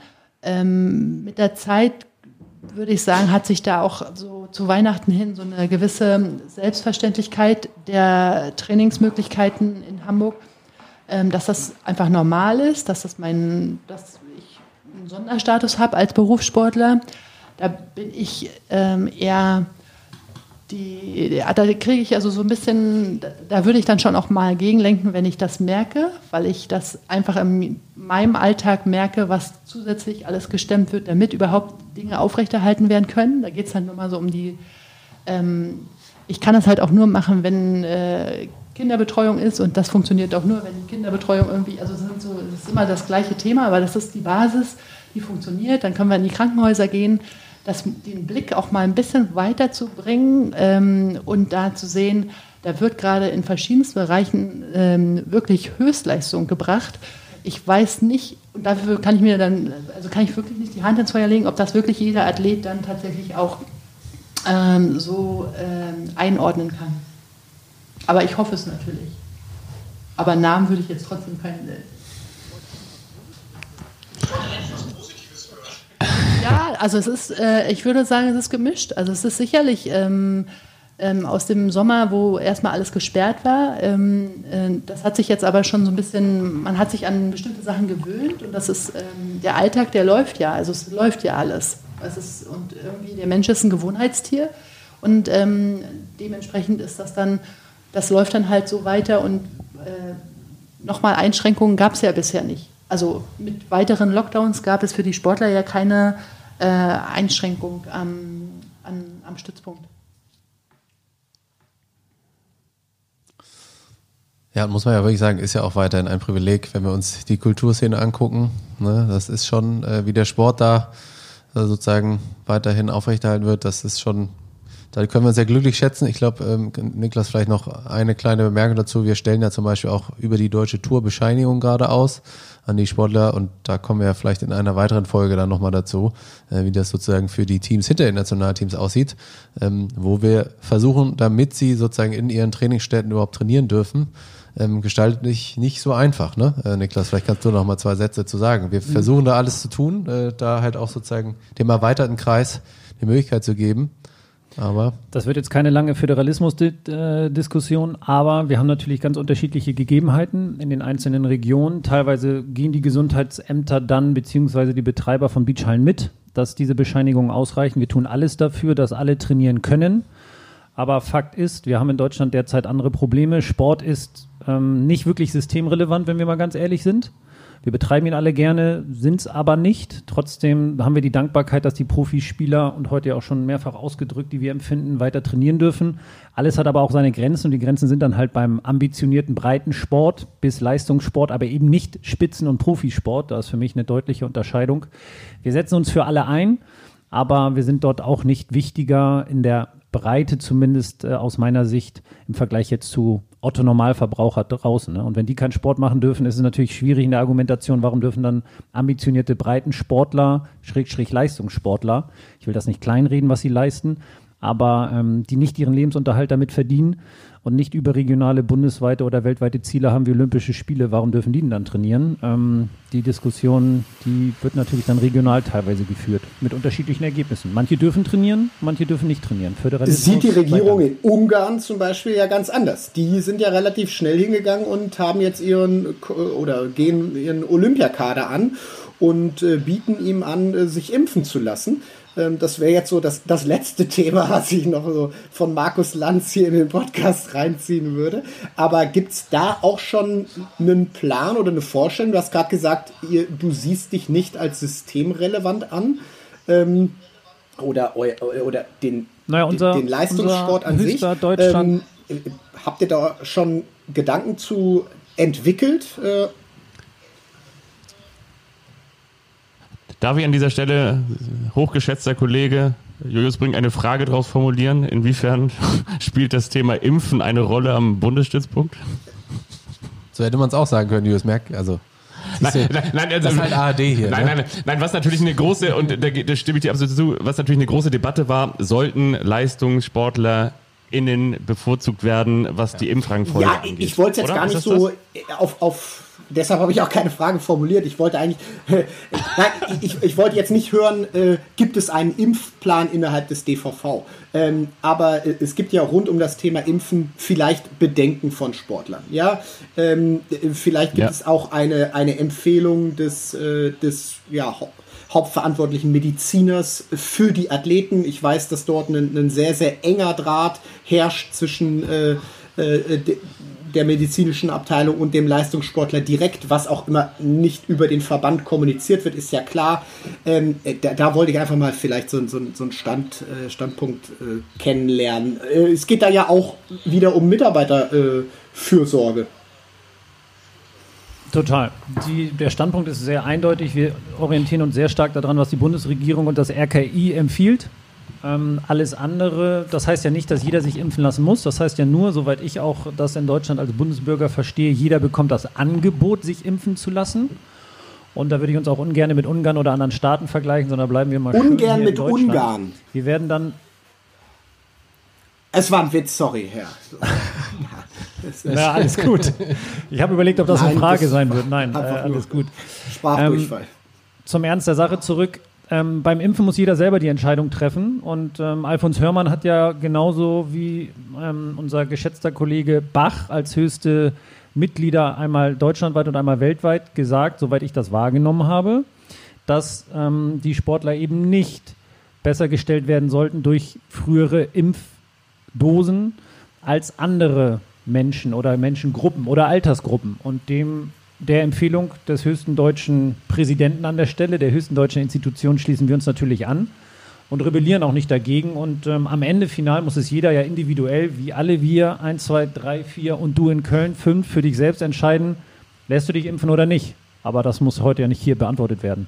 Aber bei dir würde mich das allerdings schon interessieren. Ja, also. Du kannst mal wieder ein bisschen Tageslicht vertragen. Ja, du siehst ein bisschen blass aus. Ja. Das noch von letzter Woche. Also, also die, die Sonne aus Doha, die hätte ich dann schon recht gerne auch hier in Köln ab und zu mal. Aber das ist auch alles, was ich von denen gern hätte. Ähm, ja, nee, aber klar, um es äh, hier festzunageln, äh, werde ich mich sofort, ich die, sobald ich die Möglichkeit habe, werde ich mich impfen lassen. Ja. Ähm, ist das jetzt das Wort zum Dienstag? ja. ich habe noch eine Frage und zwar kann man sie vielleicht nochmal ganz kurz so in von mir aus einer Minute oder von mir aus auch länger, Julius, beantworten. Worauf freust du dich im Februar? Was, was liegt bei dir an? Jetzt im Hinblick auf Beachvolleyball oder vielleicht auch sonst so? Bist du irgendwo bald wieder zu sehen? Gibt es irgendwelche Produktionen? Äh, arbeitest du mit irgendwelchen Podcasts zusammen, wo ich dich neulich auch schon mal zum Beispiel gehört habe bei Uncycler? Oder was, was, was hast du auf dem Plan, auf der To-Do-List? Auf meiner To-Do-List ist äh, tatsächlich jetzt äh, ganz, ganz spannend zu sehen, wie die Wahl der Athletes Commission ausging. Die FLB hat jetzt gerade, beziehungsweise die Athleten haben tatsächlich das erste Mal ihre ähm, eigenen Athletenvertreter gewählt online, war ein sehr, sehr interessanter Vorgang. Das heißt, ähm, dort steht jetzt das eine oder andere nochmal an, dies, diese, ja, diesen Vorgang abschließend zu beurteilen, Einsicht zu nehmen, ob es dann auch wirklich so vorging. Ähm, ja, äh, Hot oder Schrott habe ich im Februar nicht mehr abzudrehen. Das, äh, das haben wir schon getan. Ähm, nein, also klar, wie du weißt, ich habe zwei, zwei Kids zu Hause. Ähm, da ist man per se dann ganz gut aufgestellt. Ich meine, das Thema äh, wurde ja gerade angesprochen, gerade von Helke. Da habe ich sehr, sehr genau zugehört. Sie, also diese, diese Dankbarkeit, dass es Kindertageseinrichtungen gibt, Betreuungsmöglichkeiten, die ist sehr, sehr hoch. Aber ähm, hier in NRW werden da auch äh, tagtäglich Appelle an die Eltern gesendet, so wenig wie möglich darauf zuzugreifen. Das schaue ich immer. Ähm, meine Frau, weiß ja auch, die Verena arbeitet als Architektin. Das heißt, wir äh, gestalten unseren Arbeitsalltag äh, mit allem drum und dran ähm, sehr, sehr ja, unterschiedlich. Da ähnelt kein Tag dem anderen. Alle Projekte darf ich dir tatsächlich auch noch nicht verraten, aber ähm, es gibt auf jeden Fall im Februar auch noch einen weiteren Podcast von Red Bull, der Innovator Podcast. Weiß auch nicht, weiß nicht, ob du den, den kennst, ob du ihn schon mal gehört hast. Ähm, da werde ich zu Gast sein und ähm, ja, ein paar Themen kommen dann noch, wenn ich sie veröffentlichen darf. Aber ähm, sagen wir mal so, man hat äh, gut zu tun mit einem äh, vorschulpubertierenden Fünftklässler und einer anderthalbjährigen, ja, die ungefähr ähm, das gleiche Gemüt und die gleiche Energie wie der Vater haben. So viel steht fest. Helke, worauf freust du dich im Februar, im März auf viel Arbeit am Stützpunkt? Worauf noch? Ich freue mich äh, auf eine Herausforderung, das erste Mal zwei Wochen im Trainingslager ohne Familie zu sein. Es äh, steht an und äh, ja, das ist so die meine persönliche Herausforderung. Fuerte? Ähm, genau.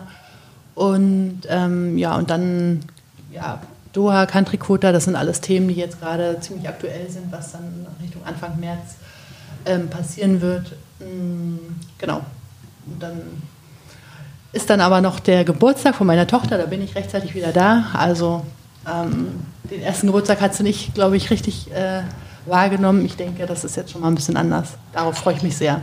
Bestimmt. Niklas? Ähm, Weniger kritische Fragen. Nö, das ist überhaupt kein Problem. Das ist ja ein Teil meines Jobs. Äh, deswegen bin ich der auch bei dem Job geblieben, im Gegensatz zu anderen Leuten, die hier quasi zugeschaltet sind. Aber das arbeitet ihr an anderer Stelle nochmal auf? Nein. Alles gut. Ähm, ich freue mich auf weitere kritische Diskussionen zu den ganzen Themen. Ich freue mich auf Beachvolleyball, ähm, auf die Familie und darauf, dass wir alle gesund bleiben. Jetzt fehlt noch David, ne? Ja, und du. Aber ich freue mich auf den FIVB-Turnierplan, ja. dann auf einen deutschen Tourplan, dann auf Pokalfinale und äh, tatsächlich noch eine gemütliche Zeit zu Hause. Ähm, man kann ja auch das Beste versuchen, daraus zu machen. Und du so, Fabi? Ich mach's noch ganz schnell. Also ich muss ganz ehrlich sagen, es gibt so hin und wieder noch so die Momente, wenn ich im Auto sitze und Radio höre und da kommt irgendwie so ein Song, den ich zu Hause niemals hören würde, aber da zuckt es mir so, da denke ich so, oh, jetzt muss ich unbedingt Axel und Norman, wir haben ja so eine WhatsApp-Gruppe, den muss ich jetzt mal schreiben und das passiert auch wirklich noch. Ich äh, mache dann so Shazam und äh, speichere diesen Song ab und leite ihn an die beiden weiter und sag so, ey, das wäre doch ein Ding für eine Siegerehrung. Also das heißt, in uns ähm, ist wirklich noch der Traum und die Leidenschaft vorhanden, auch in Zeiten, wenn man dann aus dem Fenster guckt und denkt so, ja klar, mh, hm, ja natürlich Siegerehrung, ja völlig klar so ne. Also, aber dass das wirklich stattfinden kann, da fieber ich jeden Tag drauf hin und ansonsten habe ich natürlich auch nach wie vor, Gott sei Dank, viel zu tun in meinem Job als ähm, ARD-Reporter. Wir haben ja auch noch den Sportschau Olympia-Podcast, den wir weiter vorantreiben und hin und wieder finden ja auch noch Bundesliga- oder Zweitligaspiele mit Nordbeteiligung statt. Und von daher wird's nicht langweilig und natürlich auch weiter Ideen entwickeln für diesen Podcast hier. Ist ja auch völlig klar. Also von daher, mich hat's gefreut, wenn ihr nichts mehr habt, dann können wir so langsam hat das Ventil zudrehen. Dann sage ich jetzt einfach mal schon mal von meiner Seite vielen, vielen Dank an die Bundestrainerin Beachvolleyball, an Helke. Vielen Dank. Vielen Dank natürlich auch an den Sportdirektor Niklas Hildebrand. Danke euch. Und natürlich sagen wir Danke David Klemperer. Danke Fabi. Und natürlich waren das auch wieder die Strandpunkte von und mit Peace Out, Mike Drop, Julius Brink. David Klemperer und dir, mein lieber Fabian. Ciao. Tschüss. Bleibt gesund. Shorts. Strandpunkte mit Julius Brink.